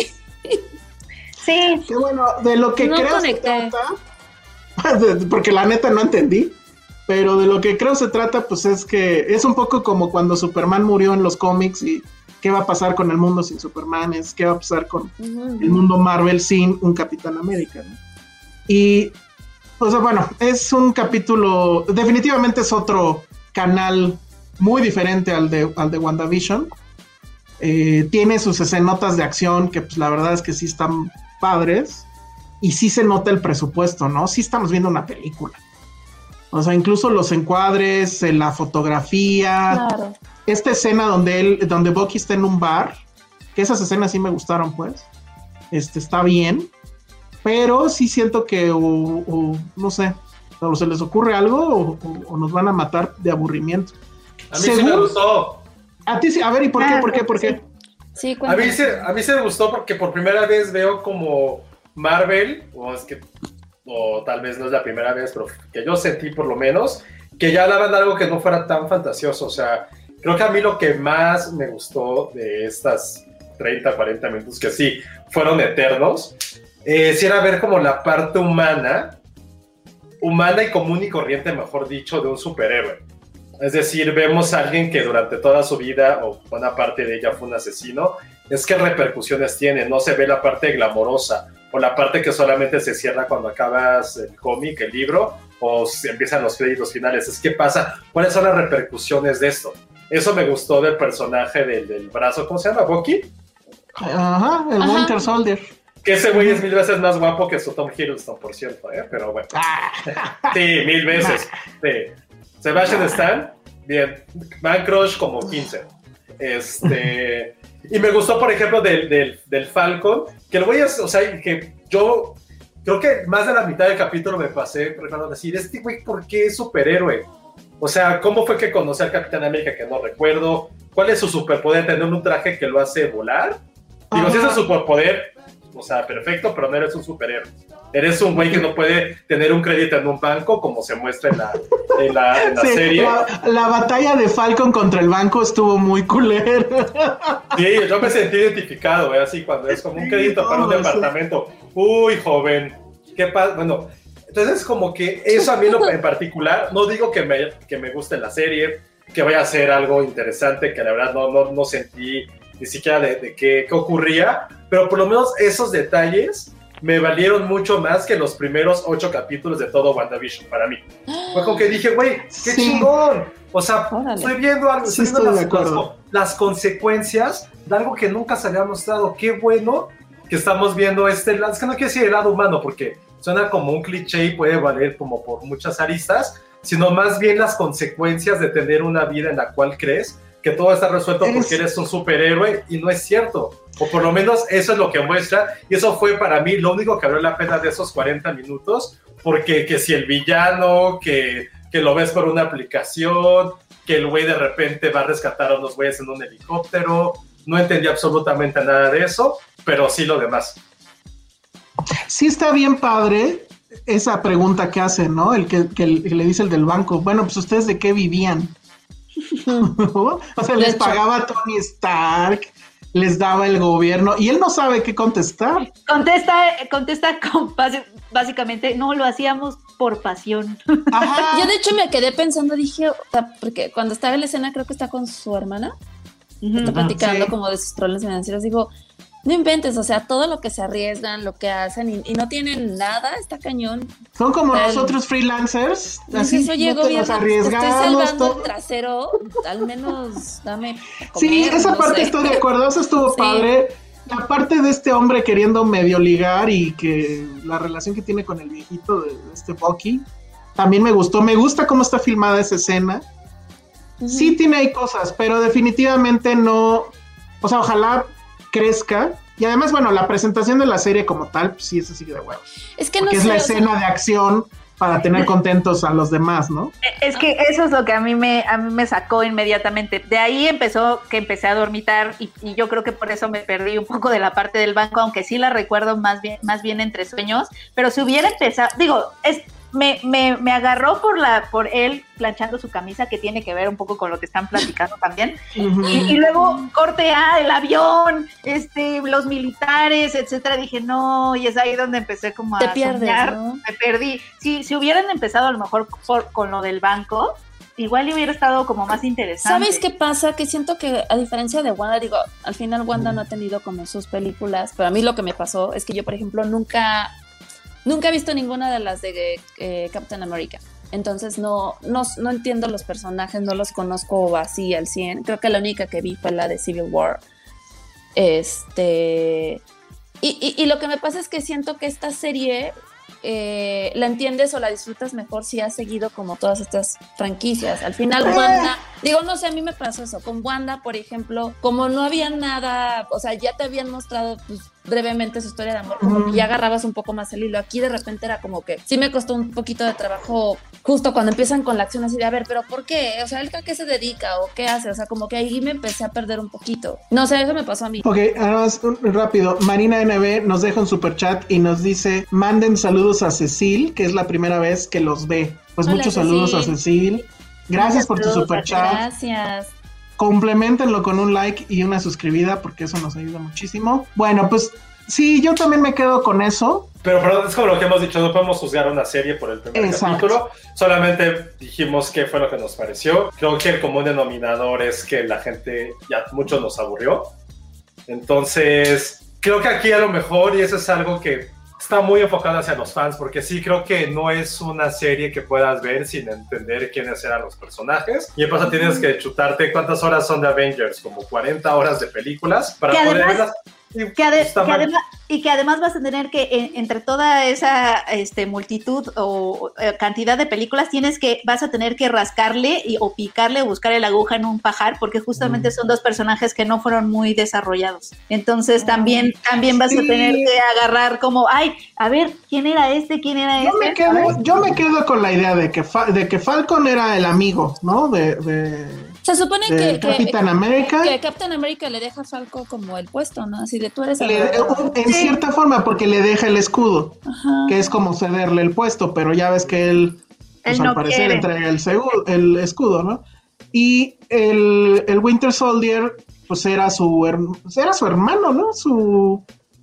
O su protector cuando él era casi niño. Es que cuando- Era su, era, era el mejor ami- era su mejor amigo de la Era como mejor amigo y luego ahí, se echan unas miraditas bien homoeróticas, bien locas durante toda la saga de Avengers. Pero pues creo que con saber eso es más que suficiente, ¿no? Sí. Bueno, y que Winter Soldier tenía un lavado de cerebro y por eso era malo y ahora es bueno y por eso se quiere pues, redimir y además va a terapia, que eso también le gustó a Penny. Que Los personajes vayan a terapia siempre es ¿Sabes, bueno. ¿Sabes qué? Sí, porque en, en una en una serie de acción, o sea, no el, gé- en el género, pues es testosterona y así, y hablar como de la salud emocional y mental, pues no es algo que veas realmente. Entonces, me gusta que aquí sí estén yendo a terapia y planchen sus camisas y etcétera, y estén como Pidan desmitifi- préstamos al banco.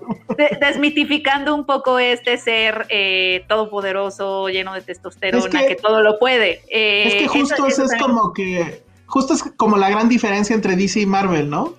O sea, DC, Sí. O sea, Batman es millonario. Son dioses. Eh, eh, ajá, Wonder Woman, pues sí trabaja, ¿no? Porque quiere. Que igual y Ajá. podrían, ¿no? Se va a Oye, la isla y oye, ya. Oye, y para trabajar, y para trabajar y, y hacer esa transformación se pone sus lentes. Póntelos, Penny, póntelos. Ah, sí, cierto. Póntelos. Ponte tus lentes, Oye, Penny. voy a poner, ¿dónde están mis lentes? Ahorita voy por ellos. Pero aparte lo aplicó así como la miopía, Peña. Así, ¿dónde están mis lentes? Sí. Así como cerrando los ojos. Es horrible, miopía. es horrible buscar tus lentes cuando no los traes porque es como nadie ha pensado bien cómo resolver esas situaciones. Superman tiene chamba, es reportero, pero igual, no le Que no sé cómo. ¿no? Que tampoco es que gane mucho, ¿eh? No mames. Ajá, bueno, pero ¿Y gana más que? Spider-Man. Pero hubiera ganado más si se quedara con su granja, creo yo. Sí. Sí, yo también creo. Sí. oye, ¿y, y Superman qué se pone? Sus lentes. Sus Sus lentes. lentes. Y Spider-Man, el de, el de Tobey Maguire, ¿qué se quita? Sus lentes. Sus Y lentes. también, y también la, la chita, ¿no? La mala Ay, de los que Wonder Woman tenemos 2. lentes somos superhéroes. Sí, Ajá, oye, también. lentes y también empieza a ver bien. O sea, para transformarte, para transformarse, Catwoman. amigos, para tenía transformarse, lentes. tenía lentes. Para transformarse, También. quítense sus lentes. O sea, no van a poder lograrlo si no se los quitan. Pero tú sí te ves diferente, Penny. ¿Sí? Yo me Sí, veo igual. eres, Quizá con Todos nuestro lentes. Clark Kent. Yo ya me Podcast sin lentes. Podcast sin lentes para A ser ver. Ah, mira, Josué también se ve diferente. Sí se ve muy diferente, Josué, qué pedo. Yo voy a poner lentes, ¿o qué? Bueno, ya Ponte, sí, más bien tendrías que ponerte lentes. Elsa. O me rasuro la barba. Ponte No, son lentes. sea- Son lentes. Tendría que le, hago así. ah, me veo súper bien con lentes, nada más que no tengo aquí unos. Oigan, Ana Fox, híjole, en serio ya qué pena con Ana Fox. Acaba de ponerle otra vez al super chat y dice para que Elsa se anime más Es que se a te ver dijo, Allen Elsa, contra se Farro. te Yo dijo. sé, pero este fin de semana no pude. Les juro que este fin de semana Para la actividad del viernes van a ver. Sí, oigan, y había otro super chat ahí que creo ya se me fue y eso no puedo permitir que suceda. De Diego Así que- Dávila. Ajá, ¿Tú lo tienes ahí? Dávila. Aquí Ay, está. por lo menos Ah, ya lo vi. de- Muy bien. Diego Dávila también puso super chat. Dice: Es la importancia de Marvel de hacer humanos a lo super y mezclarlo con lo irreal de salvar el mundo. Por eso Spider-Man es un joven normal, pero super, efectivamente. Yo creo que de los más jodidos es Spider-Man, ¿no? Él vive de sus domingos, de lo que le da Y la vive con su tía. Vive con su Ajá, tía, qué oso. sí. Pero, Pero también es el sí. más joven, ¿no? Sí, también. Pues ese Pues va en la prepa, le dan el colegiatura, no mames. Ah, seguro, seguro tiene beca y tiene ayuda de, de AMLO. No, bueno, sí puede ser, porque aparte el güey sí es barrio, o sea, sí, Sí. es, este, sí, Sí, traba- sí, sí sí. vive como en qué, en Queens, sí es- el güey es barrio, o sea, sí tiene beca seguro del gobierno. Bueno, pues entonces sí vamos a seguir viendo Winter Soldier. Dice Disney que tuvo una super audiencia que le fue mejor que a WandaVision. Eh, no creo. La serie ni siquiera generó plática, según yo. Pero bueno, oigan, otra cosa que se me ha olvidado aquí en la escaleta es Josué por alguna razón, bueno, sí, ya sé qué razón, Regina Blandón vio la, en la película de la semana de Regina Blandón. Oye, perdón, tenía mucho tiempo que no hacía este gesto muy de prepa. ¿Qué Se es? Ese Ah, gesto de prepa que la gente que nos está escuchando es como darle un beso a tu puño, bueno, como a un dedo de tu puño, y al elevarlo al cielo. cielo. Sí, está bien de prepa, la hacía muchísimo en la prepa. Tenía mucho tiempo que no la hacía, perdón. Me dio mucha pena, ¿eh? Pero No, Pero no, lo estamos hiciste por- recordando toda nuestra juventud en este podcast. Pero lo hiciste por Regina. Lo hice por y Regina entonces, la semana pasada vimos, ¿cómo se llamaba la cosa de la semana pasada? Guerra de likes. Guerra de la Y en esta viste sin hijos. Que probablemente, o Ana, ti dijiste además que sí te había gustado, Josué. Es que ya llevaba mucho tiempo que no me gustara nada y ahorita esta semana hubo cosas que no me disgustaron, pero parece que se están elevando a un nivel de, de cómprale en Blu-ray y no compres tenis y compra los Blu-rays. No, a ver, Sin Hijos no me disgustó. ¿Por qué no me disgustó? Primero, ¿de, de qué Déjame, trata? déjame, ajá, exacto. Si quieres, ¿yo o tú? Yo porque lo voy a hacer con más amor. Va, venga, No, no es cierto.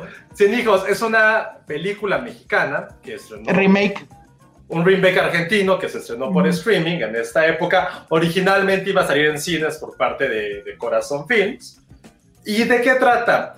Es un tipo como de unos 36, 38 años que tiene una tienda de música y tiene una hija. Es papá soltero, ¿no? Se divorció de la mamá y por alguna razón él se quedó con la hija, lo cual Ujú. es como, como raro, ¿no? Porque pues, generalmente se se queda con la mamá.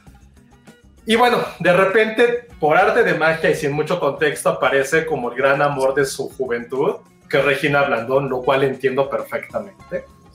Y van a una fiesta, cachondean, se besan, y de la forma más absurda que puede ocurrir, ella le dice odia a los niños. Y él, evidentemente, como creo que Penny lo hace con Elvis, eh, Elsa lo hace ahora con el perrito de Patty, aunque él lo niegue, como lo hace eh, Ale con sus dos perritas que tiene en casa de sus papás, o como lo hacía yo con Patterson, solo hablas de tus perros o de tus mascotas. Es lo único que sabes hacer. Ahora, eso imagínense que solo hablan, este güey solo habla de su hija.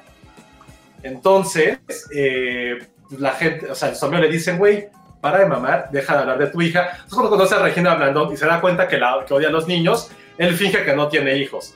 Empiezan una relación y que creen que, se, que va a pasar. Lo que pueden imaginar que va a ocurrir, pasa en esta película. Ahora, ¿qué es lo que a mí me gustó de esta cinta? Y lo voy a poner.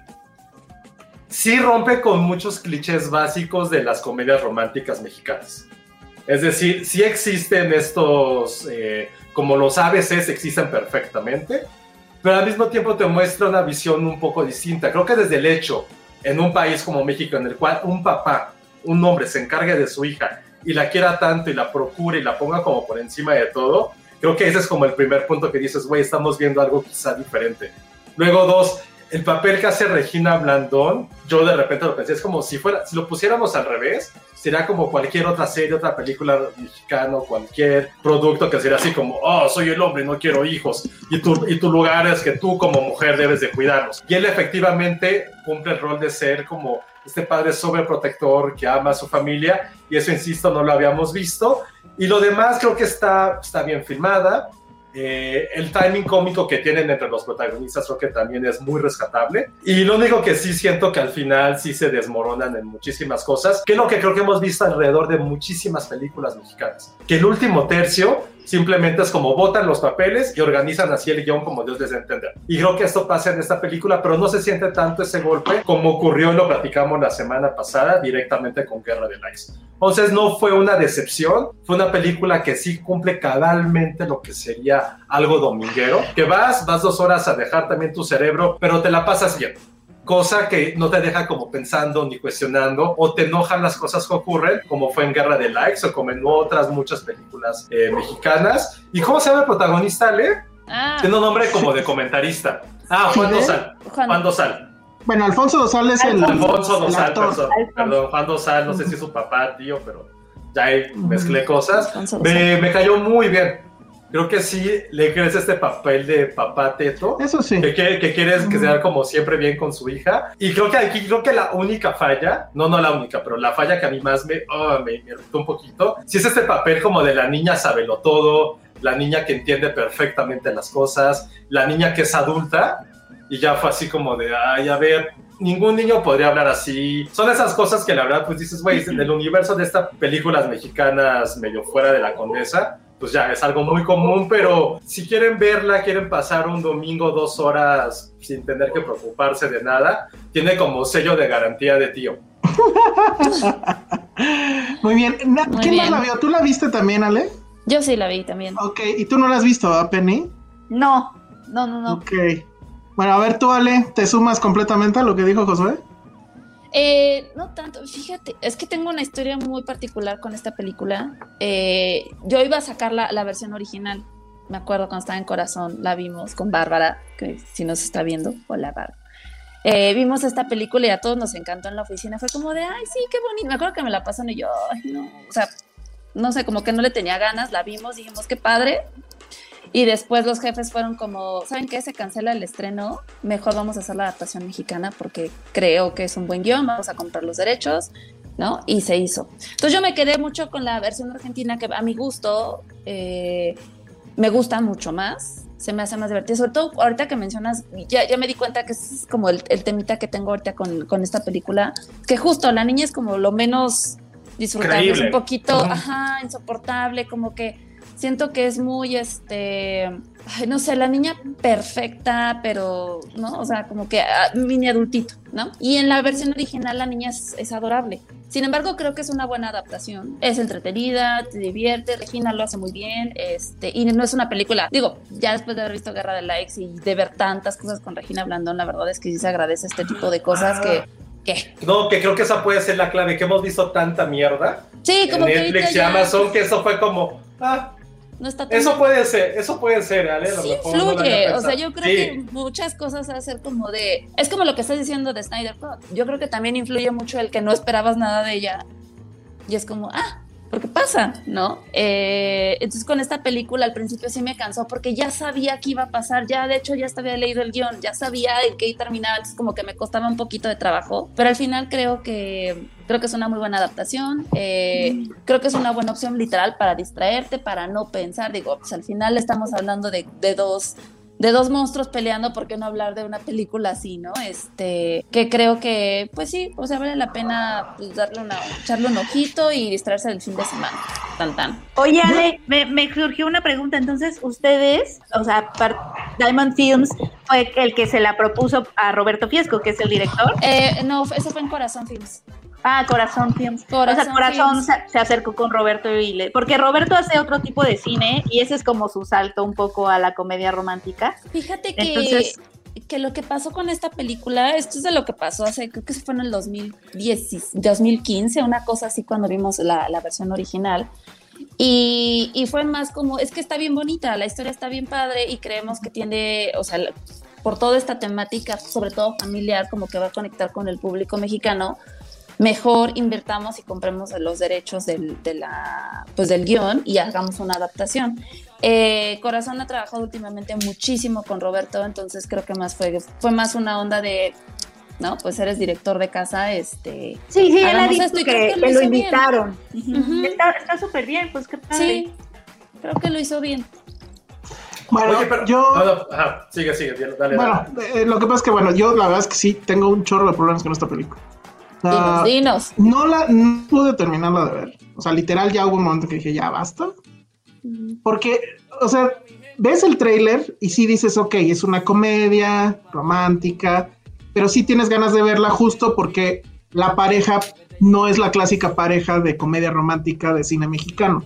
O sea, Regina Blandón, pues como que sí está más del lado de la gente normal, ¿no? No es esta actriz de televisión curvilínea clásico que ponen en una película de este tipo. Y Alfonso Dosal, la verdad es que también, ahí eh, concuerdo con Josué, sí le crees y además creo que lo hace bastante bien. Pero mi problema es que hay muchas decisiones que toman estos personajes que me hacen pensar que son un cuanto tanto abominables. O sea, te, te ponen a Alfonso Dosal como este hombre que efectivamente pelea por la custodia de su hija. La esposa, no, no, no terminé de verla, pero no queda claro si lo dejó a él o hubo un engaño ahí, no sé, como que él es la parte víctima de ese tema, ¿no? Y entonces conoce a esta mujer que, que además era como que su crush de antes y, y regresa. Y además es claro, es it's totally a catch. O sea, es, es esta mujer independiente, chistosa, guapa y es Regina Blandón, ¿no? Básicamente. Obviamente vas ahí. Pero en el momento que él dice, no me gustan los hijos, él no se lo piensa y de inmediato dice, bueno, voy a esconder a mi hija. Y la hija lo sabe. Es así como de, güey, ¿quién haría eso?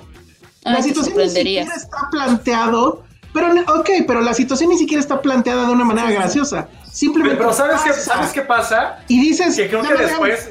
Ajá. o bueno, es que nada más, y, y en serio, yo en ese momento dije, güey, la cuenta de, de terapia que va a pagar al final este güey, o sea, cuando esta niña cumpla, no sé, 15 años, va a ser así tremenda, ¿no? A ver, vas, Josué. No, que por ejemplo, creo que se da cuenta de su error e incluso le pone como varios ejemplos a sus amigos y a su propia hija del error que hizo. Que le dice, a ver, tú eres fan de Ariana Grande, creo, ¿no? ¿Qué pasaría si Ariana te dice que sean amigas, pero no le gustan los perros y tú tienes que esconder a, tu, a su mascotita?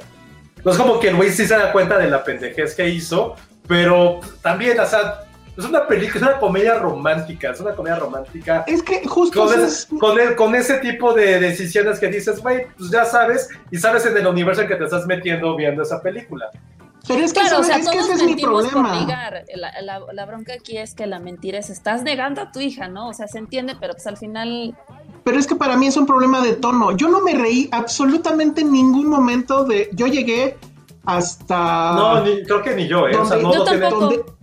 O sea, pues entonces, ¿dónde está lo cómico de la comedia No, romántica? porque O sea, así se llama el género, pues tampoco va bueno, a por eso, pero sí tienes que reírte o tienes que empatizar. No empaticé nunca, porque además hay un tema también que dices, bueno, ella, ok, dice, no me gustan los niños, pero creo que es un tema así, no nada más de no quiero tener, o sea, como que se confunde el tema de no quiero tener hijos Ajá. a no me gustan los niños, que creo que son dos cosas diferentes. Y entonces Pues van un poco de la mano. Sí, yo digo que va no, un poco junto porque con tú pegado, puedes, ¿no? ¿no? porque tú puedes decidir no tener hijos y sin embargo te cambian tus sobrinos, por ejemplo. Ah, no, pero es muy distinto, es muy distinto a sus sobrinos a los niños, a los niños normales. Es Por muy, eso, muy pero distinto, como que ella se la manejan de que no, le- no le gustan ningunos, ¿no? O sea, regaña a la niña porque va brincando y bueno, también es como, ok, pero está bien, entiendo que así es el personaje. Y luego él agarra y como que la pone a prueba a ella y, y- y la, y se van a un parque lleno de niños, creo. Ah, eso sí es una estupidez, de acuerdo. Es una estupidez porque Sí. el personaje que, o sea, eh, mujer independiente, bla, bla, bla, bla, inteligente, etcétera, ¿por qué va a aceptar que alguien le ponga una prueba de eso, no? Y entonces, o sea, ya eran demasiadas cosas, no me reía yo nada. Digo, tengo que terminar de verla, supongo. Sí vi que estaba la original y a mí me tengo la ¿Dónde está ligera sospecha original? que la original está mejor. No, pues anda por ahí. O sea, nos la va a conseguir. o Véanla. sea, está en Torrento, pues. Pues sí. Está No, complicado porque A mí me gustó mucho la original. O sea, no, me, me acuerdo que me la pasé muy bien. O sea, Yo quiero ver eso. Y la verdad es que sí sentí que Fiesco nunca le atinó al tono, ¿eh? O sea, nunca llegó al tono de comedia. Bueno, o sea, básicamente eso con lo que vi. La otra cosa que también vi y me, y me dio mucha risa y gusto es que Gina Cobos tiene su cameo. ay, Gina. ¡Ay, Gina! Sabía que iba a ser una. Siempre supe que sería una estrella. Exacto. Entonces le mandamos un saludo a Gina, que ella está Debería en haber 20 mil como, cosas. como los, este, habría haber como el, el universo de los cameos de los RPs, ¿no? Entre ese y el de Ikunakuri Iku en la película de Regada se me fue el cortometraje. Ah, también sale IQ. En el cortometraje Sale de Regadas. en el, en el, esto es. Lo de hoy es que los PR salgan en las. Ahorita te digo cómo, cómo se llama. Y, ¿Te y tú, también tiene de su cameo. ¿Te acuerdas de ese cortometraje de Regadas? Estoy tratando de acordarme del nombre. ¿Cómo se llamaba? Ahorita les digo, ahorita les digo. Pero- se pero llama Esto es algo. Sí me acuerdo de Iku. se me está Ahorita escapando les el nombre. digo. ¿Tú has hecho un Ah. cameo, sale? Sí, ¿En cuál? Sí tiene oso. cameos. en una de Dana Paola salgo al final. Cargando Nice. una charola con galletas, que es lo peor que uso. Eh, Pero dinos en cuál. No, porque no quiero que la busquen. Aquel que, Ay. encue- aquel que encuentra el cameo de Ale en una película de Ana Paola No. se va a llevar una, una chamarra sorpresa el viernes. Es en serio. Sí, sí, sí. El- el encuentra corte- cameo, dale. El corto de Reigada se llamaba Este es mi reino. Este es mi- Bueno, y, y mi mini doblaje en, en. No, y espérate. IQ tiene además un corto con el hermano de Cuarón, ¿Con Carlos. Cuarón? Con Carlos Cuarón, pero no me acuerdo cómo se llama. A ver si lo encuentro. Pero sí, Iku ya ha tenido. Año ya dijo qué película es. ¿Y Cota? Sí. Súper bien. Bueno, Es ya neta, su playera. no, no, no, tiene que meterla a Twitter o a Instagram, Ay, donde no. quiera. Sí, claro, si no, ¿cuál es el chiste? La vamos a publicar. No. La vamos a publicar el viernes que tengamos nuestro festejo. Cuando tengamos nuestro festejo de 250 capítulos, el primero que lo haga se va a llevar una chamarra que vamos a postear mañana jueves en Bueno. el Instagram de Hacemos eso y también, ¿qué otro regalo tenemos? Al que, al que encuentre. A ver, pero, Ah, tú pero- tenías una entrevista muy, muy, este, que no querías que nadie viera, José. ¿Cuál era? No, pero no es, es diferente porque esos cameos, estamos hablando de cameos de RPS. Ah, No, Sí. no es nada ¿Cómo has así hecho? como de. ¿Tú no tienes cameos, este, Penny? Yo no tengo cameos, no. Soy muy, este, soy muy... No, sí saliste en una película, ¿no?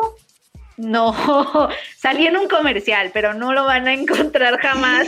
No manches. Penny, ¿de qué? Es que en la secundaria yo tenía una amiga que hacía castings para cosas, o sea, como de extra. Y entonces como que se le hizo Oh. lindo invitarme, entonces nos fuimos todo un día a, a hacer, a grabar este comercial. Y sí, o sea, sí, sí viví todo eso de todo el día, nos pagaron y todo como extras. Y nada más, solo era brincar, así como haciéndole fiesta a un payaso que estaba en la calle haciendo como trucos, o era un mago o algo así. Y sí hubiera la- estado interesante para Alex. mi mamá lo tiene obviamente grabado con, ya sabes, con VHS. Ay, qué bonita. No O manches. sea, Ay, pero salió en la tele. Sí, salí en la tele. ¿Y de qué tiempo. marca era? Era de seguros, no me acuerdo qué marca de seguros era, pero era algo así como de la vida, vale, no sé qué. Y entonces la gente estaba Oh. aplaudiendo al lado del payaso así, como ¡ay! Y el payaso hacía sus cosas. Sí. Qué horror. La gente lo va a O buscar. sea, qué la bonito. gente lo va a encontrar. qué horror. Ese sí, no, creo, no sé si voy a No poder creo, si amigo. No creo, no creo, porque además me veo muy diferente además. Es que yo me acuerdo que te vi no sé en qué cosa y sí me dijiste que sí, que te habían maquillado y re- No fue en relativamente... su programa que tenía. No, fue parte en otra cosa, pero ya no me acuerdo. Oigan, y si hablamos No sé si- rápido. ¿No fue en un pregun- set visit? Porque luego en los set visit de repente se graba alguna No, escenita y sale no. por ahí. No, no No, fue. porque yo la vi en otra cosa, o sea, no sé, no me acuerdo. Es que sabes que sí tengo como, como una, como que mi cabeza está así, un pie de nota que está queriendo salir. A lo mejor no me acuerdo de esa experiencia. Creo que no te acuerdas, Hola, porque yo te vi, te pregunté y sí me dijiste y te- que te maquillaron y no sé qué, pero no me acuerdo si era una entrevista.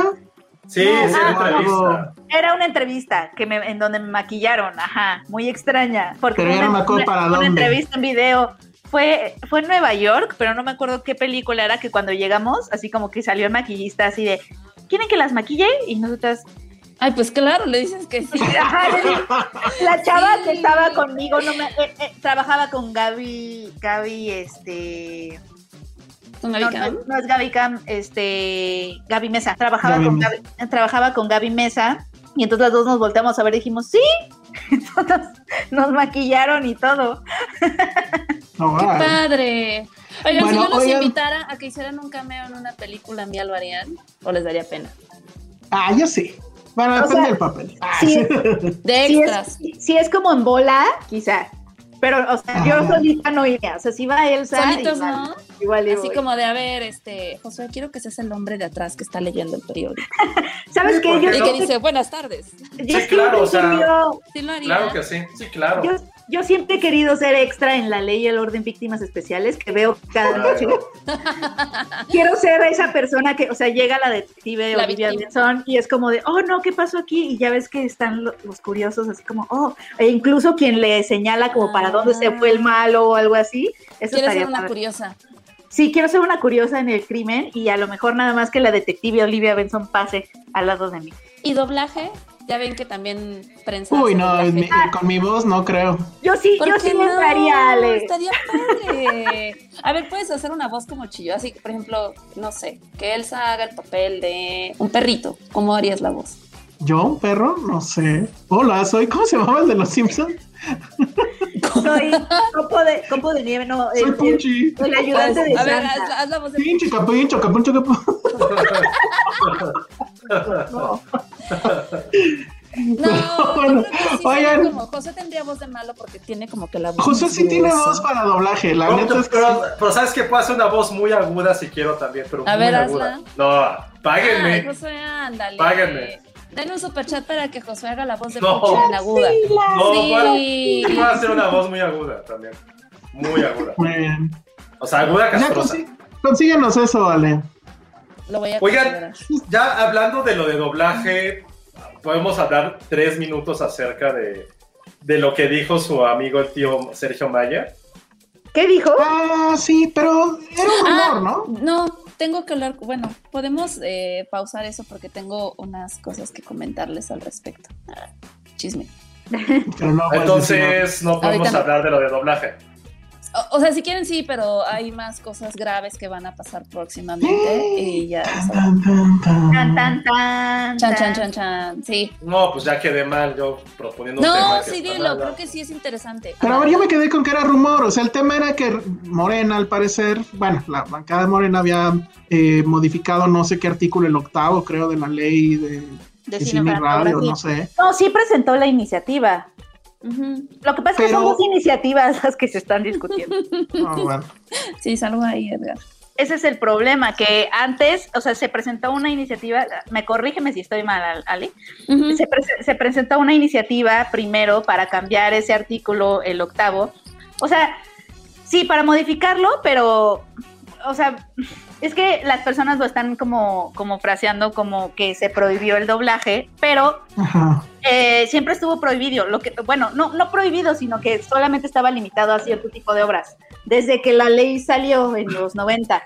Nada más que hubo un amparo y las empresas se ampararon y dijeron, es que esto me limita a mi público porque, o sea, las personas no entran a menos que sea doblada, etcétera. Y entonces se ampararon, pero en la ley siempre ha estado que solamente se pueden doblar pues las películas infantiles y las Infantiles. educativas y, y los documentales educativos. Eh, ahorita lo que, lo que sucede, lo- o sea, el cambio que ahorita se planteó es que ya también estén subtituladas, in- incluso las películas mexicanas que están en español, que, que tengan sus subtítulos, es decir, que todas las películas estén subtituladas. Como Vamos. closed caption, pues. Sí, Sí, para que Justo las para personas... este lenguaje incluyente. Exacto.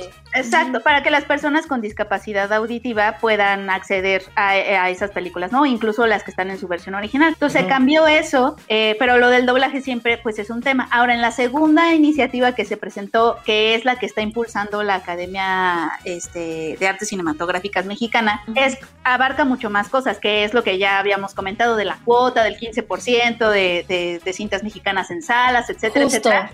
Justo. Y, y también, también hablan de ese artículo, pero lo que ellos proponen ahí es que se haya un tope del 50%, eso es una iniciativa diferente, a- a- eh, haya un tope del 50%, que tú, que tú como distribuidora puedas doblar hasta un 50% de tus copias para preservar 50% de las copias eh, pues con el sonido original etcétera, y, y como fueron concebidas originalmente, pues.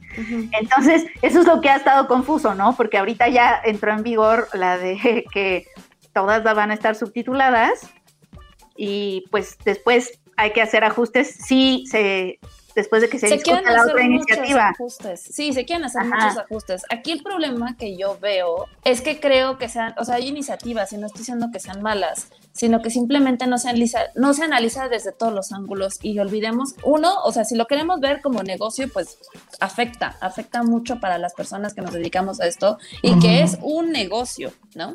Y dos, pues también afecta porque al final, insisto, no olvidemos que pues, el cine es arte y es una obra, ¿no? Entonces, el hecho de doblar muchas películas, o sea, por ejemplo, te voy a poner Minari. La gente, mi público objetivo no va a ir a ver Minari doblada al español.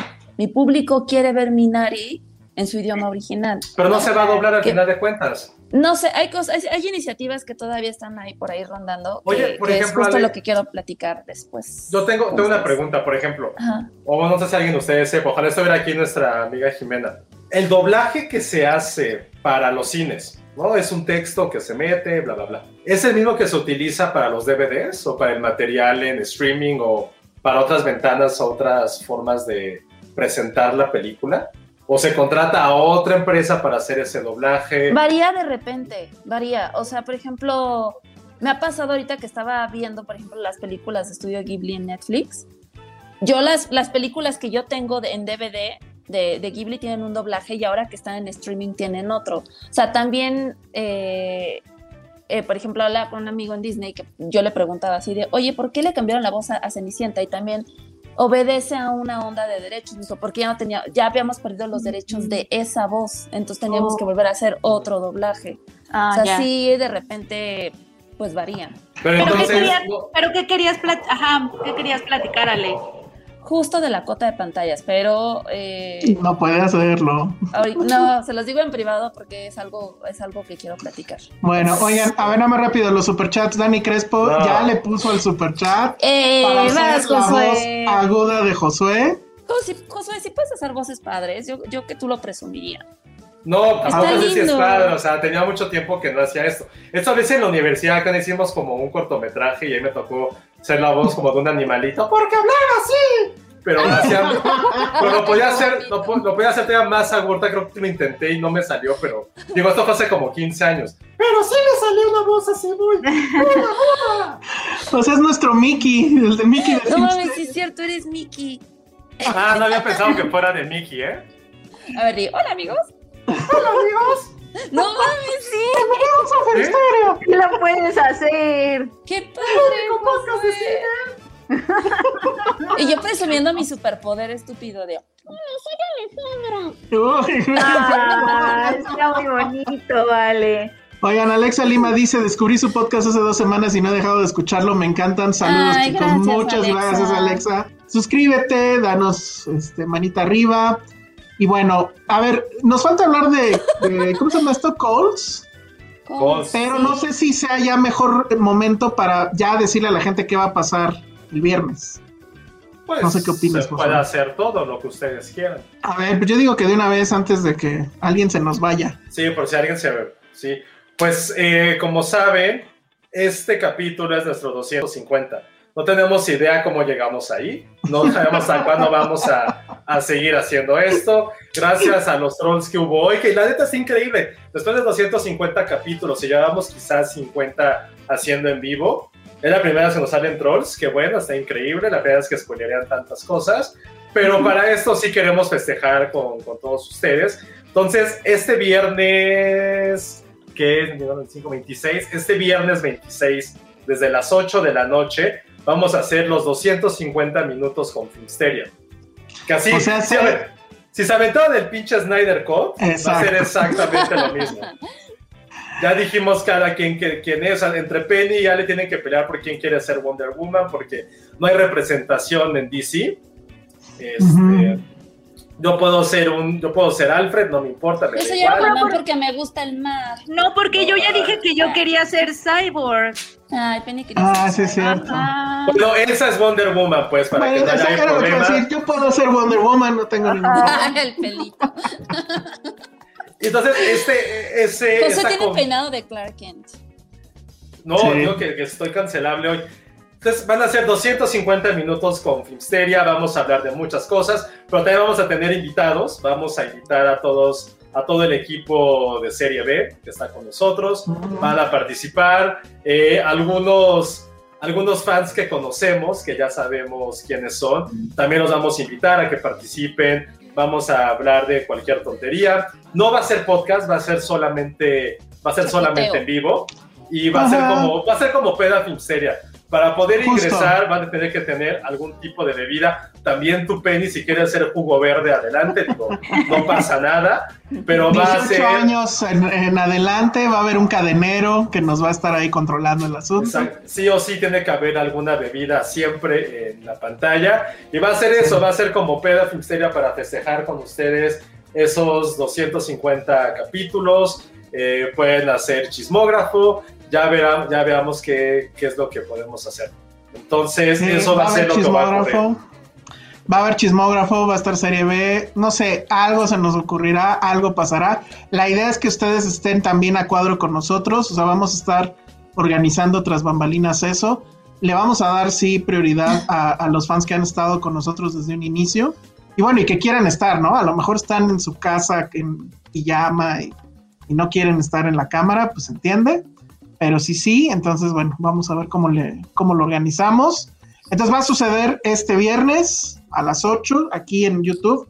desgraciadamente para la gente de Spotify, bueno, no sé, lo hablaremos con, con Dani, con, Al- eh, con Vero, pero la verdad es que creo que no, no funciona para Spotify porque pues, son cuatro horas. Entonces el chiste es que estén aquí en vivo, que estén con nosotros y pues festejando. Por la pandemia está sucediendo esto, porque si hubiéramos estado en una condición normal, muy probablemente sí habríamos podido organizar alguna borrachera en algún lado y hubiera estado todavía mejor. Que todavía pues, eso está, en, eso está en veremos, porque puede ser que nos presten como un, no autocinema, sino un, ¿cómo se dice? un, Pata pedes- cinema. un patacinema, un pedre, pedestrecinema, pero eso lo estamos viendo porque también no queremos como arriesgar a la gente a, a que pueda asistir. Evidentemente la gente que asiste a este autocinema está perfecto, nosotros ya lo revisaremos, pero por lo pronto el 250 va a ser así, va a ser todo virtual, va a ser con bebida en mano y a ver qué se nos ocurre o de qué podemos hablar, pero sí queremos dar ahí algunos premiecillos que tenemos. Ya el primero, como les dije, se nos va a aquella primera persona que logre darnos un pantallazo del cameo de Ale en una película de Dana Paola, que ya dijeron cuál es, la verdad no recuerdo cuál es, pero quien sea el primero o la primera, le vamos a dar un regalo. Y eso ya 100% está hecho. No, José, te Muy odio, bien. Dalia, Dalila, perdón, Fernanda Pacheco dice, saluden a Mario López, por favor, que los ama. Un saludo a Mario. López, ojalá sea el de Save by the Bell. Ujú. Oiga que se murió, se murió Screech hace como semanas. Sí, Sí, no, sí, ya estás muy lento de tus noticias. Bueno, entonces ya lo saben, va a ser este viernes a las 8, ojalá puedan darse una vuelta, si no a las 4 horas, pues al menos ahí un, un rato. Penny va a estar con nosotros un rato, ella se tiene que dormir temprano porque si no este, la, la carroza se convierte en calabaza y bueno.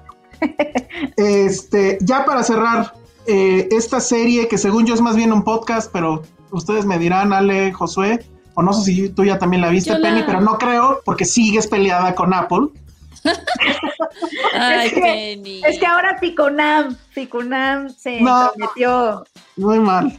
No puedo. Pero bueno, hay una serie de la que literal todo el mundo habla, ¿no? Que es- se llama Calls. Calls. Está en Apple TV Plus.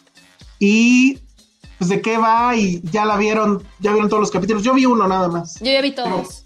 Tú ya viste todos, órale. Todos. Pues a ver, todos. dinos de qué va o cómo o por qué. Eh, bueno, pues la serie a mí, fíjate que no me recordó un podcast, me recordó más a los TikTok de estas llamadas de 911, que de repente se hablas por teléfono, pero no ves la acción, no es, no es como una, este, ¿cómo se les dice? Una dramatización al respecto, sino que literal es como un fondo.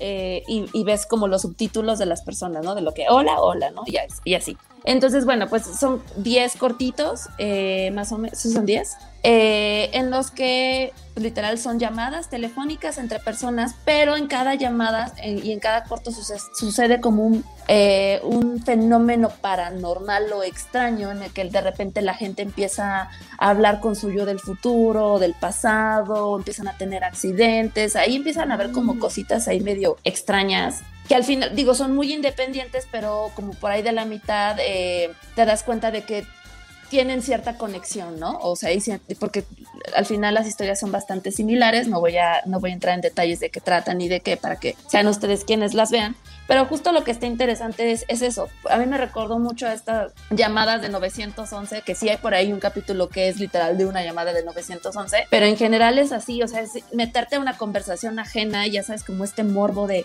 qué le dijo y, y le está engañando, ¿no? Y ya la mató y, ¿no? O sea, como que creo que están muy bien logradas. Hay unas que, pues, me parecieron un poquito más flojas que otras, pero en general a mí me, pues, no me divirtieron, me entretuvieron muchísimo.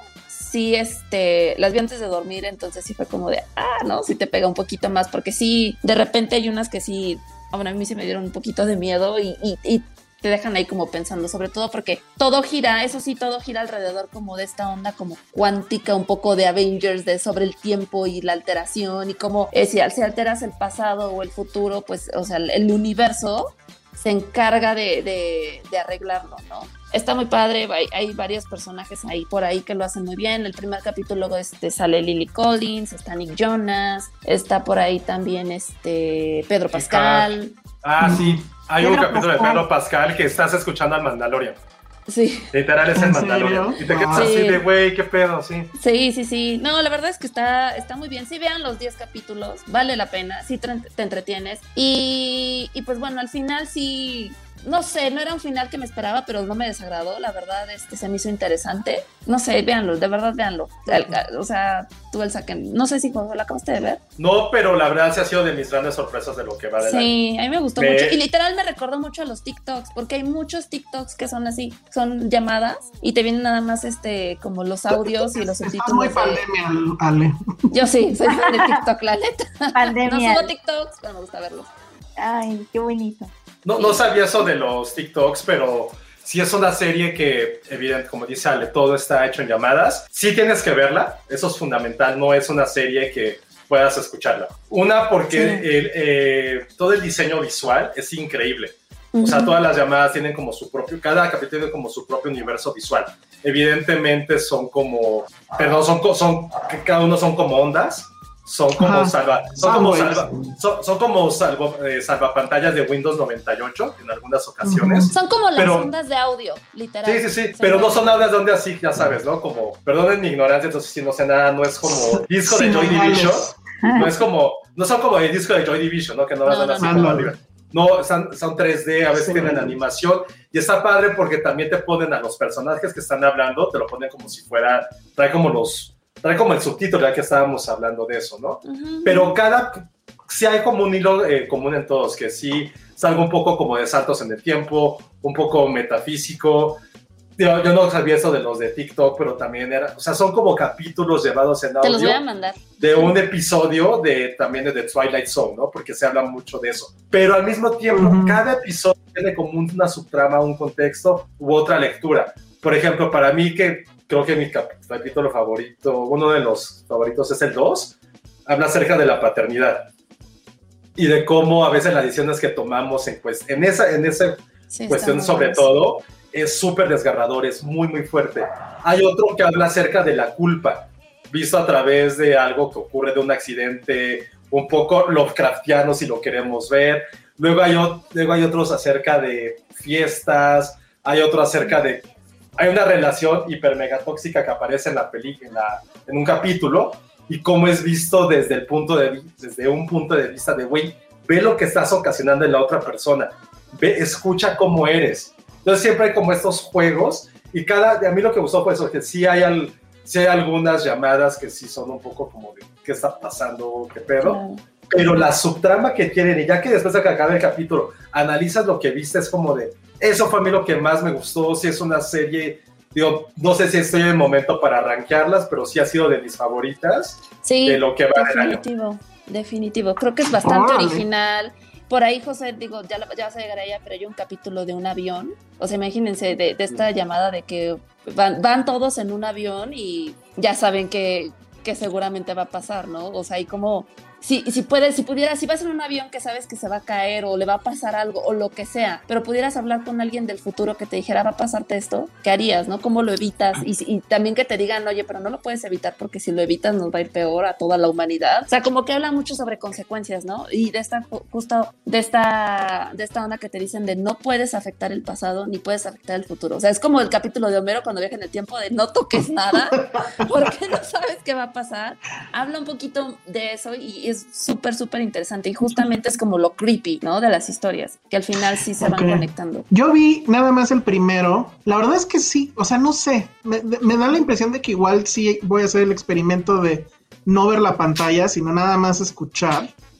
Porque lo que sí tiene además es, si, si tienen un equipo de 5 a 1, o sea, de este que separa las voces y demás, la serie sí hace esto de que de repente las voces están atrás de ti o, o se pasan adelante o, o hacen así como que un movimiento Surround. como espacial, surround, exacto. O sea, sí hay un manejo de los espacios en ese sentido, porque también en la imagen, aunque son solamente estas líneas de, de la voz, pues, sí hay un momento donde hace zoom hacia un lado o hacia otro. No sé si eso pasa en todos los eh, episodios, pero sí está muy bien definido que el que está hablando del lado derecho es el personaje tal, el Sí, que sí, está sí, sí. hablando del lado izquierdo es tal, y de repente incluso hay otros dos personajes arriba o abajo, y bueno, sí está los subtítulos pues que no son subtítulos, porque, o sea, son parte del- de, la película, la conversación. Entonces, sí, creo que tiene un sí muy buen muy- diseño de audio. Tiene muy, muy buen diseño Sí. de audio, porque al final no, no, vaya, no se desviven en, en dramatizaciones ni en efectos, porque al final la, o está sea, toda la actuada. serie podría ser una, pero está muy bien actuada. Este, las voces son, o sea, de verdad siento, o sea, te dejan, o sea, es literal como una radionovela, todo, todo queda en tu Tal cual. imaginación. Pero es, está tan bien llevada que sí te sientes como yo sientes su angustia, ¿no? O sea, este, no sé, eh, a mí me gustó muchísimo, muchísimo. Pero sí creo que vale mucho la pena verla. O sea, sí, verla. Sí te cambia además es rápido, ¿no? Porque Pues dura como rápido. 20 minutos cada uno. Sí, más o menos, los de Bodega Horrera. Sí. ¿qué? Dice Isaac López, o sea que en mi cel con los audífonos de Bodega Herrera no es lo ideal. No, mano, creo que vas a perder porque, un poco. porque no es podcast, sí, sí es una serie audiovisual. Sí, sí, sí, sí. Sí, o sea, en el mejor equipo que puedan escucharla, pues está bien. Sí, Que sí si vale va- mucho la pena verla. Dice Ismael Morelos que sí, se va a sentir como en el Winamp. pues sí, ese fue chiste para boomers como yo. No entendí qué fue Winamp. ¿Nadie sabe qué es el Winamp? Ah, Yo sí lo No. sé, yo, yo sí lo sé. No, ¿qué es? Era, era como un reproductor bien chaca donde ponías tus, tus canciones bajadas de Ares. Exacto. Sí. Ay, de estos que eran como una USB. No, Ale, era un programa. Ale, así estás Ah. bien, así estás bien pandemia, Loy, ¿eh? Yo tampoco No. qué es eso. No, pues más bien no es que sean jóvenes, es que no hacían eso. Pero O sea, nunca bajaron, era bien nunca bajaron música. Sí, en LimeWire. Sí, Ajá, en ¿Y dónde LimeWire, lo, dónde lo reproducían? en mi compu. Pero en Por qué eso, pero programa. ¿con qué programa? Con, no sé. Con Windows, Windows existía. Media. Windows Media. Sí, sí existía Windows Media, pero Windows Media era como de ñoños. Sí, exacto. Era de La gente pro bajábamos Winamp. Yo Winamp- también, yo también tenía Windows Media nada más. Ah, no, y Winamp tenía esta línea que era la, la de la voz, o la música, pues, y que se parece a la, a la de la Oh, ya vi que es Winamp. Uh, chale. Oh. Pero no es tan viejo, o sea, yo creo que, creo que tuve Sí, como en no. 2000, 2001. Uno A lo mejor viejo. era, a lo mejor sí era para gente que se tomaba como mucho más en serio sus Lo que pasa es que, Sí, es que Es sabes, del sí. 97 Winamp. es que te dejaba hacer playlists y era muy ligero, porque el de. Windows era pesadísimo. Ay, yo lo tenía porque tenía diferentes, era como una rocola. Skins, y tenía skins. Ajá, entonces podías bajar skins de lo que quisieras. ¿Sabes qué? Sí la tenía. Y ya me acordé, Ah. porque ahorita que estoy viendo la. No, me la instaló mi tío, obviamente. A ver, Winamp, Ya me acordé. Seguro tu hermano viendo- tenía, Penny. Segurísimo tu hermano. a lo tenía. mejor. Sí. Porque estoy viendo existe. que tenías como. Podías No. ponerle como varios, este. Lo que dices, como skins ahí. Skins. Que se viera padre. Fue, fue pionero en eso, después Windows copió. Ah. Oscar Sánchez dice, enséñales qué es el Winamp, Criti Boomer. Oh. Oye, pero, Bien, gracias. pero además, este, eh, o sea, creo que a mí me pasaba que yo ya estaba como tan an- anodadada por el solo poder bajar música y tenerla en mi compu que no importaba dónde se escuchara. yo luego quemaba Era mis como- CDs. Yo también quemaba Win- mis CDs. Windows no te dejaba, o sea, ya, ¿qué tan antaño es lo que voy a decir? Una vez tuve que, no tenía, todavía no existían los quemadores de, de CDs, en- o no tenía más bien yo, que puse la bocina y puse mi grabadora, las grabadoras como Boombox junto a la bocina para poder grabar unas canciones en cassette, escucharlas en mi Discman, escucharlas en mi Walkman. Qué, qué hermoso. Eso fue como en la prepa, primero de prepa saliendo de la secundaria, que Eso es muy que artesanal, no lo digas. muy Muy artesanal, artesanal. muy, muy, Es muy, muy- Demasiado, demasiado.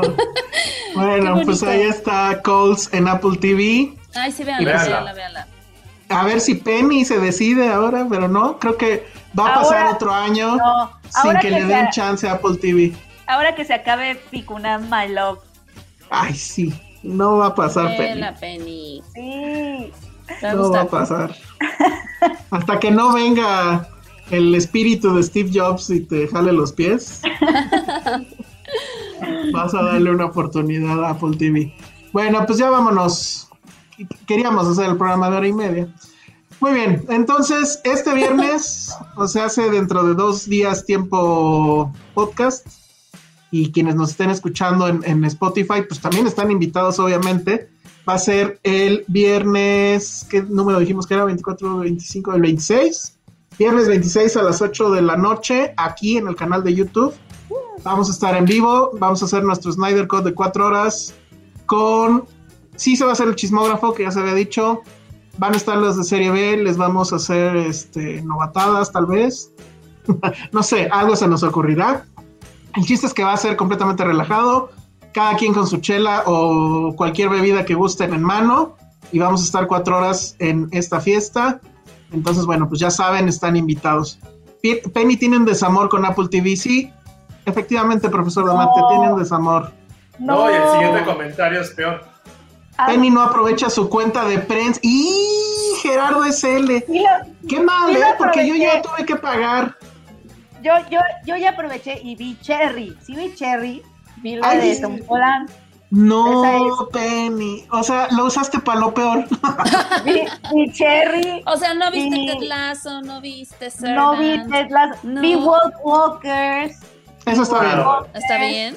Pero es que, ¿sabes qué? Apple, de verdad, sí. eh, no sé qué pasa, pero Penny, siempre hay algo Ted más importante. No, Ted- Ah. no puede haber nada más importante que Ted Lasso, Penny. En serio. Penny. No, No, Ficunam, No, Ted Lasso Ficunam es una oruga. Ficunam es una oruga. Exacto. Y Te- y Ted Lasso es una monarca que voló desde Mira. Canadá a Michoacán. No, Ted Lasso- es más, mi oruga llega, es como el capullo, capullo, capullo. Exacto. Me rehuso, me rehuso. Ted Lasso es la serie que nos salvó el año pasado de la pandemia. O Sí. sea, Sí, Penny. pudimos no. habernos aventado por una ventana, ya hartos de todo esto, pero llegó Ted Lasso y nos abrazó. Y te aventó un lazo. Me aventó un ¿Sí? lazo. Literal. Qué bueno, es dos corazones. esa es una dad joke. Perdonen. Sí, se aventó un dad joke durísimo. Pero sí, eso pasó y, y nos salvó Penny. Y tú te Eso- niegas a ser salvada. Pero a ver, o sea, es que siempre me pasa eso, porque ya, ya, ya la vieron ya, y entonces yo digo, no, entonces mejor veo la otra. No, no importa, ya, esa la puedes seguir viendo. Eso, eso me pasa, como que digo, no, pues ya, ya, No, ya, No, ya es que- es que es de volada, Penny. Es de volada. Te lo juro, te vas a picar y vas a decir, Ok, ya. ok, está bien. Sí. Tienes que darle mínimo chance dos ¿Te viste capítulos. Cherry, que dura dos horas y cacho? Sí, no ¿Por qué no vas a ver esto que dura 20 minutos cada Nunca, capítulo? nunca, te- nunca tendré de vuelta esas dos horas. Pero es que además también tengo que, que ver el Snyder Cut y son cuatro horas, porque acuérdense que mi reputación como tía y prima Ah, sí, está en peligro. Entonces, eso tiene que ir primero. En esas, en esas cuatro horas te avientas casi todo Ted Lasso. Piensa en eso, Penny. Piensa en eso. Ted Lasso te podría hacer la tía culo otra vez también, ¿eh? No creo, no, no van a, mi- mi- mis primos no- ni siquiera saben que Apple tiene su, su streamer. ¿Cuántos, Ese cuántos es, años tienen? eh, 21. Sí, les Ah. Ay, El que, el que me preguntó, el que me preguntó tiene 21. Y luego tengo a, a mis primos más chiquitos. Hay una, pri- hay una sobrina que me escribió y me dijo, hola, tía. Y ya sabes, me escribe así. ¿Qué pasó? Este, ¿Cómo estás? Y yo, bien. ¿Y tú? Oye, ah, por alguna razón vas a entrevistar a, a los de Umbrella Academy, que al parecer es un hitazo con las adolescentes. Y yo, o sea, sí lo hemos entrevistado, pero, o sea, honestamente yo en mi cabeza lo veía como, ah, Umbrella Academy, que más o menos la gente no piensa. Ajá. No, o sea, resulta que es lo máximo en edades de 15 para abajo. Ah, sí. Sí. Y si le Oye, dije, Penny, si la entrevistamos. pero si sucediera, ahora entrevistarías a. ¿Cómo se llama? Este. Elliot Page. A, a Elliot Page, uff, me encantaría entrevistarlo. Estaría bien loco, ¿no? Sí, no, sí, Sí. estaría increíble. Sí estaría increíble, pero siempre ella, él, eh, tuvimos entrevista con Umbrella Academy y fue muy difícil conseguirlo. O sea, nos dieron como primero a todos, excepto a él. Entonces sí, sí. Ah, sí. ¿Y, Sí. pero, ¿y qué tal? ¿Tú lo, tú lo entrevistaste. Sigo, te- perdón, sigo teniendo este problema de que le voy a seguir diciendo la un buen rato. Perdón. Oye, pero a ver, aquí, aquí tengo una duda, y creo que nunca la había tenido. Cuando nos referimos a Elliot Page, pero de hace 10 años, ¿qué género se utiliza? Masculino, ¿no? Ajá, lo que se recomienda es él, pero también, es que también el, el- el punto es este, preguntar, pero obviamente no tenemos a Elliot Page al lado de nosotros. No, porque a lo mejor en esa, e- o sea, a lo mejor en esa época se asumía en ese momento Sí. como mujer. No, No, porque por ejemplo a, la- a las No sé. Wachowski ya no les dices los Wachowski. Exacto, ajá, era- Sí. iba, iba a poner el ejemplo de las Wachowski. También porque- es muy Pero- reciente. Pero no sé, no sé cómo se refieren a ellas. Como ellas, Como ellas. No, pero, pero en el cuando, o sea, pasado. Sí, ajá, no sé, ¿cómo? como, como ellas. Ah, ok. Ah, no, no sabía. Pero ¿sabes también cuál es el problema? Es más fácil decirles las Wachowski porque en realidad no las tenemos presentes visualmente. Bueno, eso sí, tienes No, razón. entonces en cambio a Claro. Ellen Page, cuando o lo que era Ellen Page, pues sí lo tenemos muy presente visualmente. Claro. Pues a mí sí, por eso ser. también yo sigo cometiendo el error. Entonces, bueno, sé que nunca me va a dar una entrevista probablemente, pero no, qué estrés, ¿eh? Porque Estaría increíble. bueno, en inglés es más fácil, ¿no? Sí, porque Creo que en español es más es más es más fácil equivocarte de eso que en inglés. Claro. Entonces, bueno, en fin, cosas que uno piensa cuando está en este medio. Entonces, bueno, pues ya vámonos. Nos vemos el viernes 8 de la noche. Va a estar buenísimo. Y pues no olviden dejarse, dejarnos este el pulgar arriba aquí en YouTube, suscribirse, nos ayuda muchísimo. Hoy hubo mucha gente en vivo simultáneo, creo que rompimos un récord.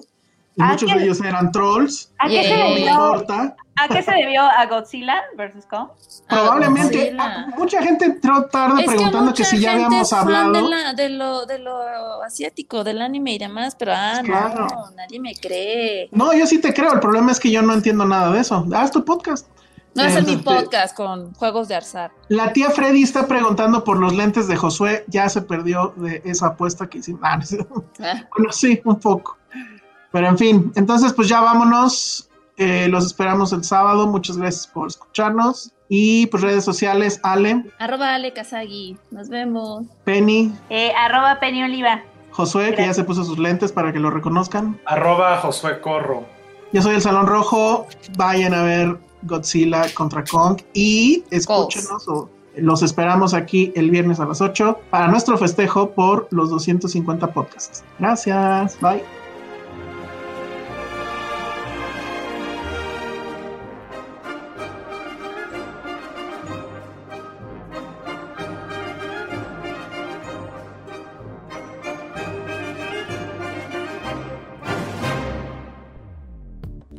Dixo presentó Filmsteria, con Penny Oliva, Alejandro Alemán y Josué Corro.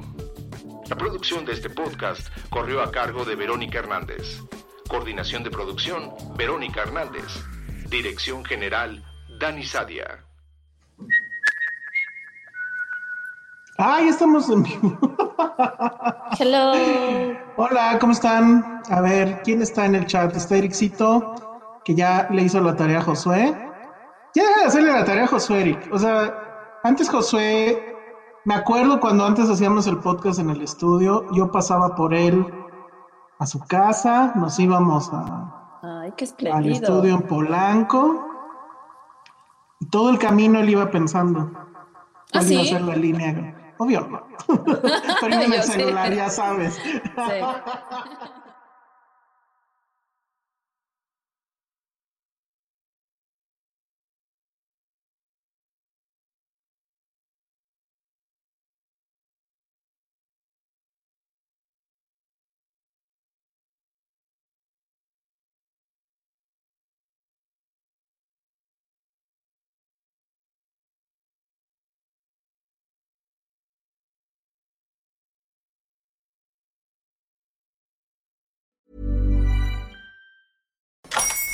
Hola, buenos días, mi pana.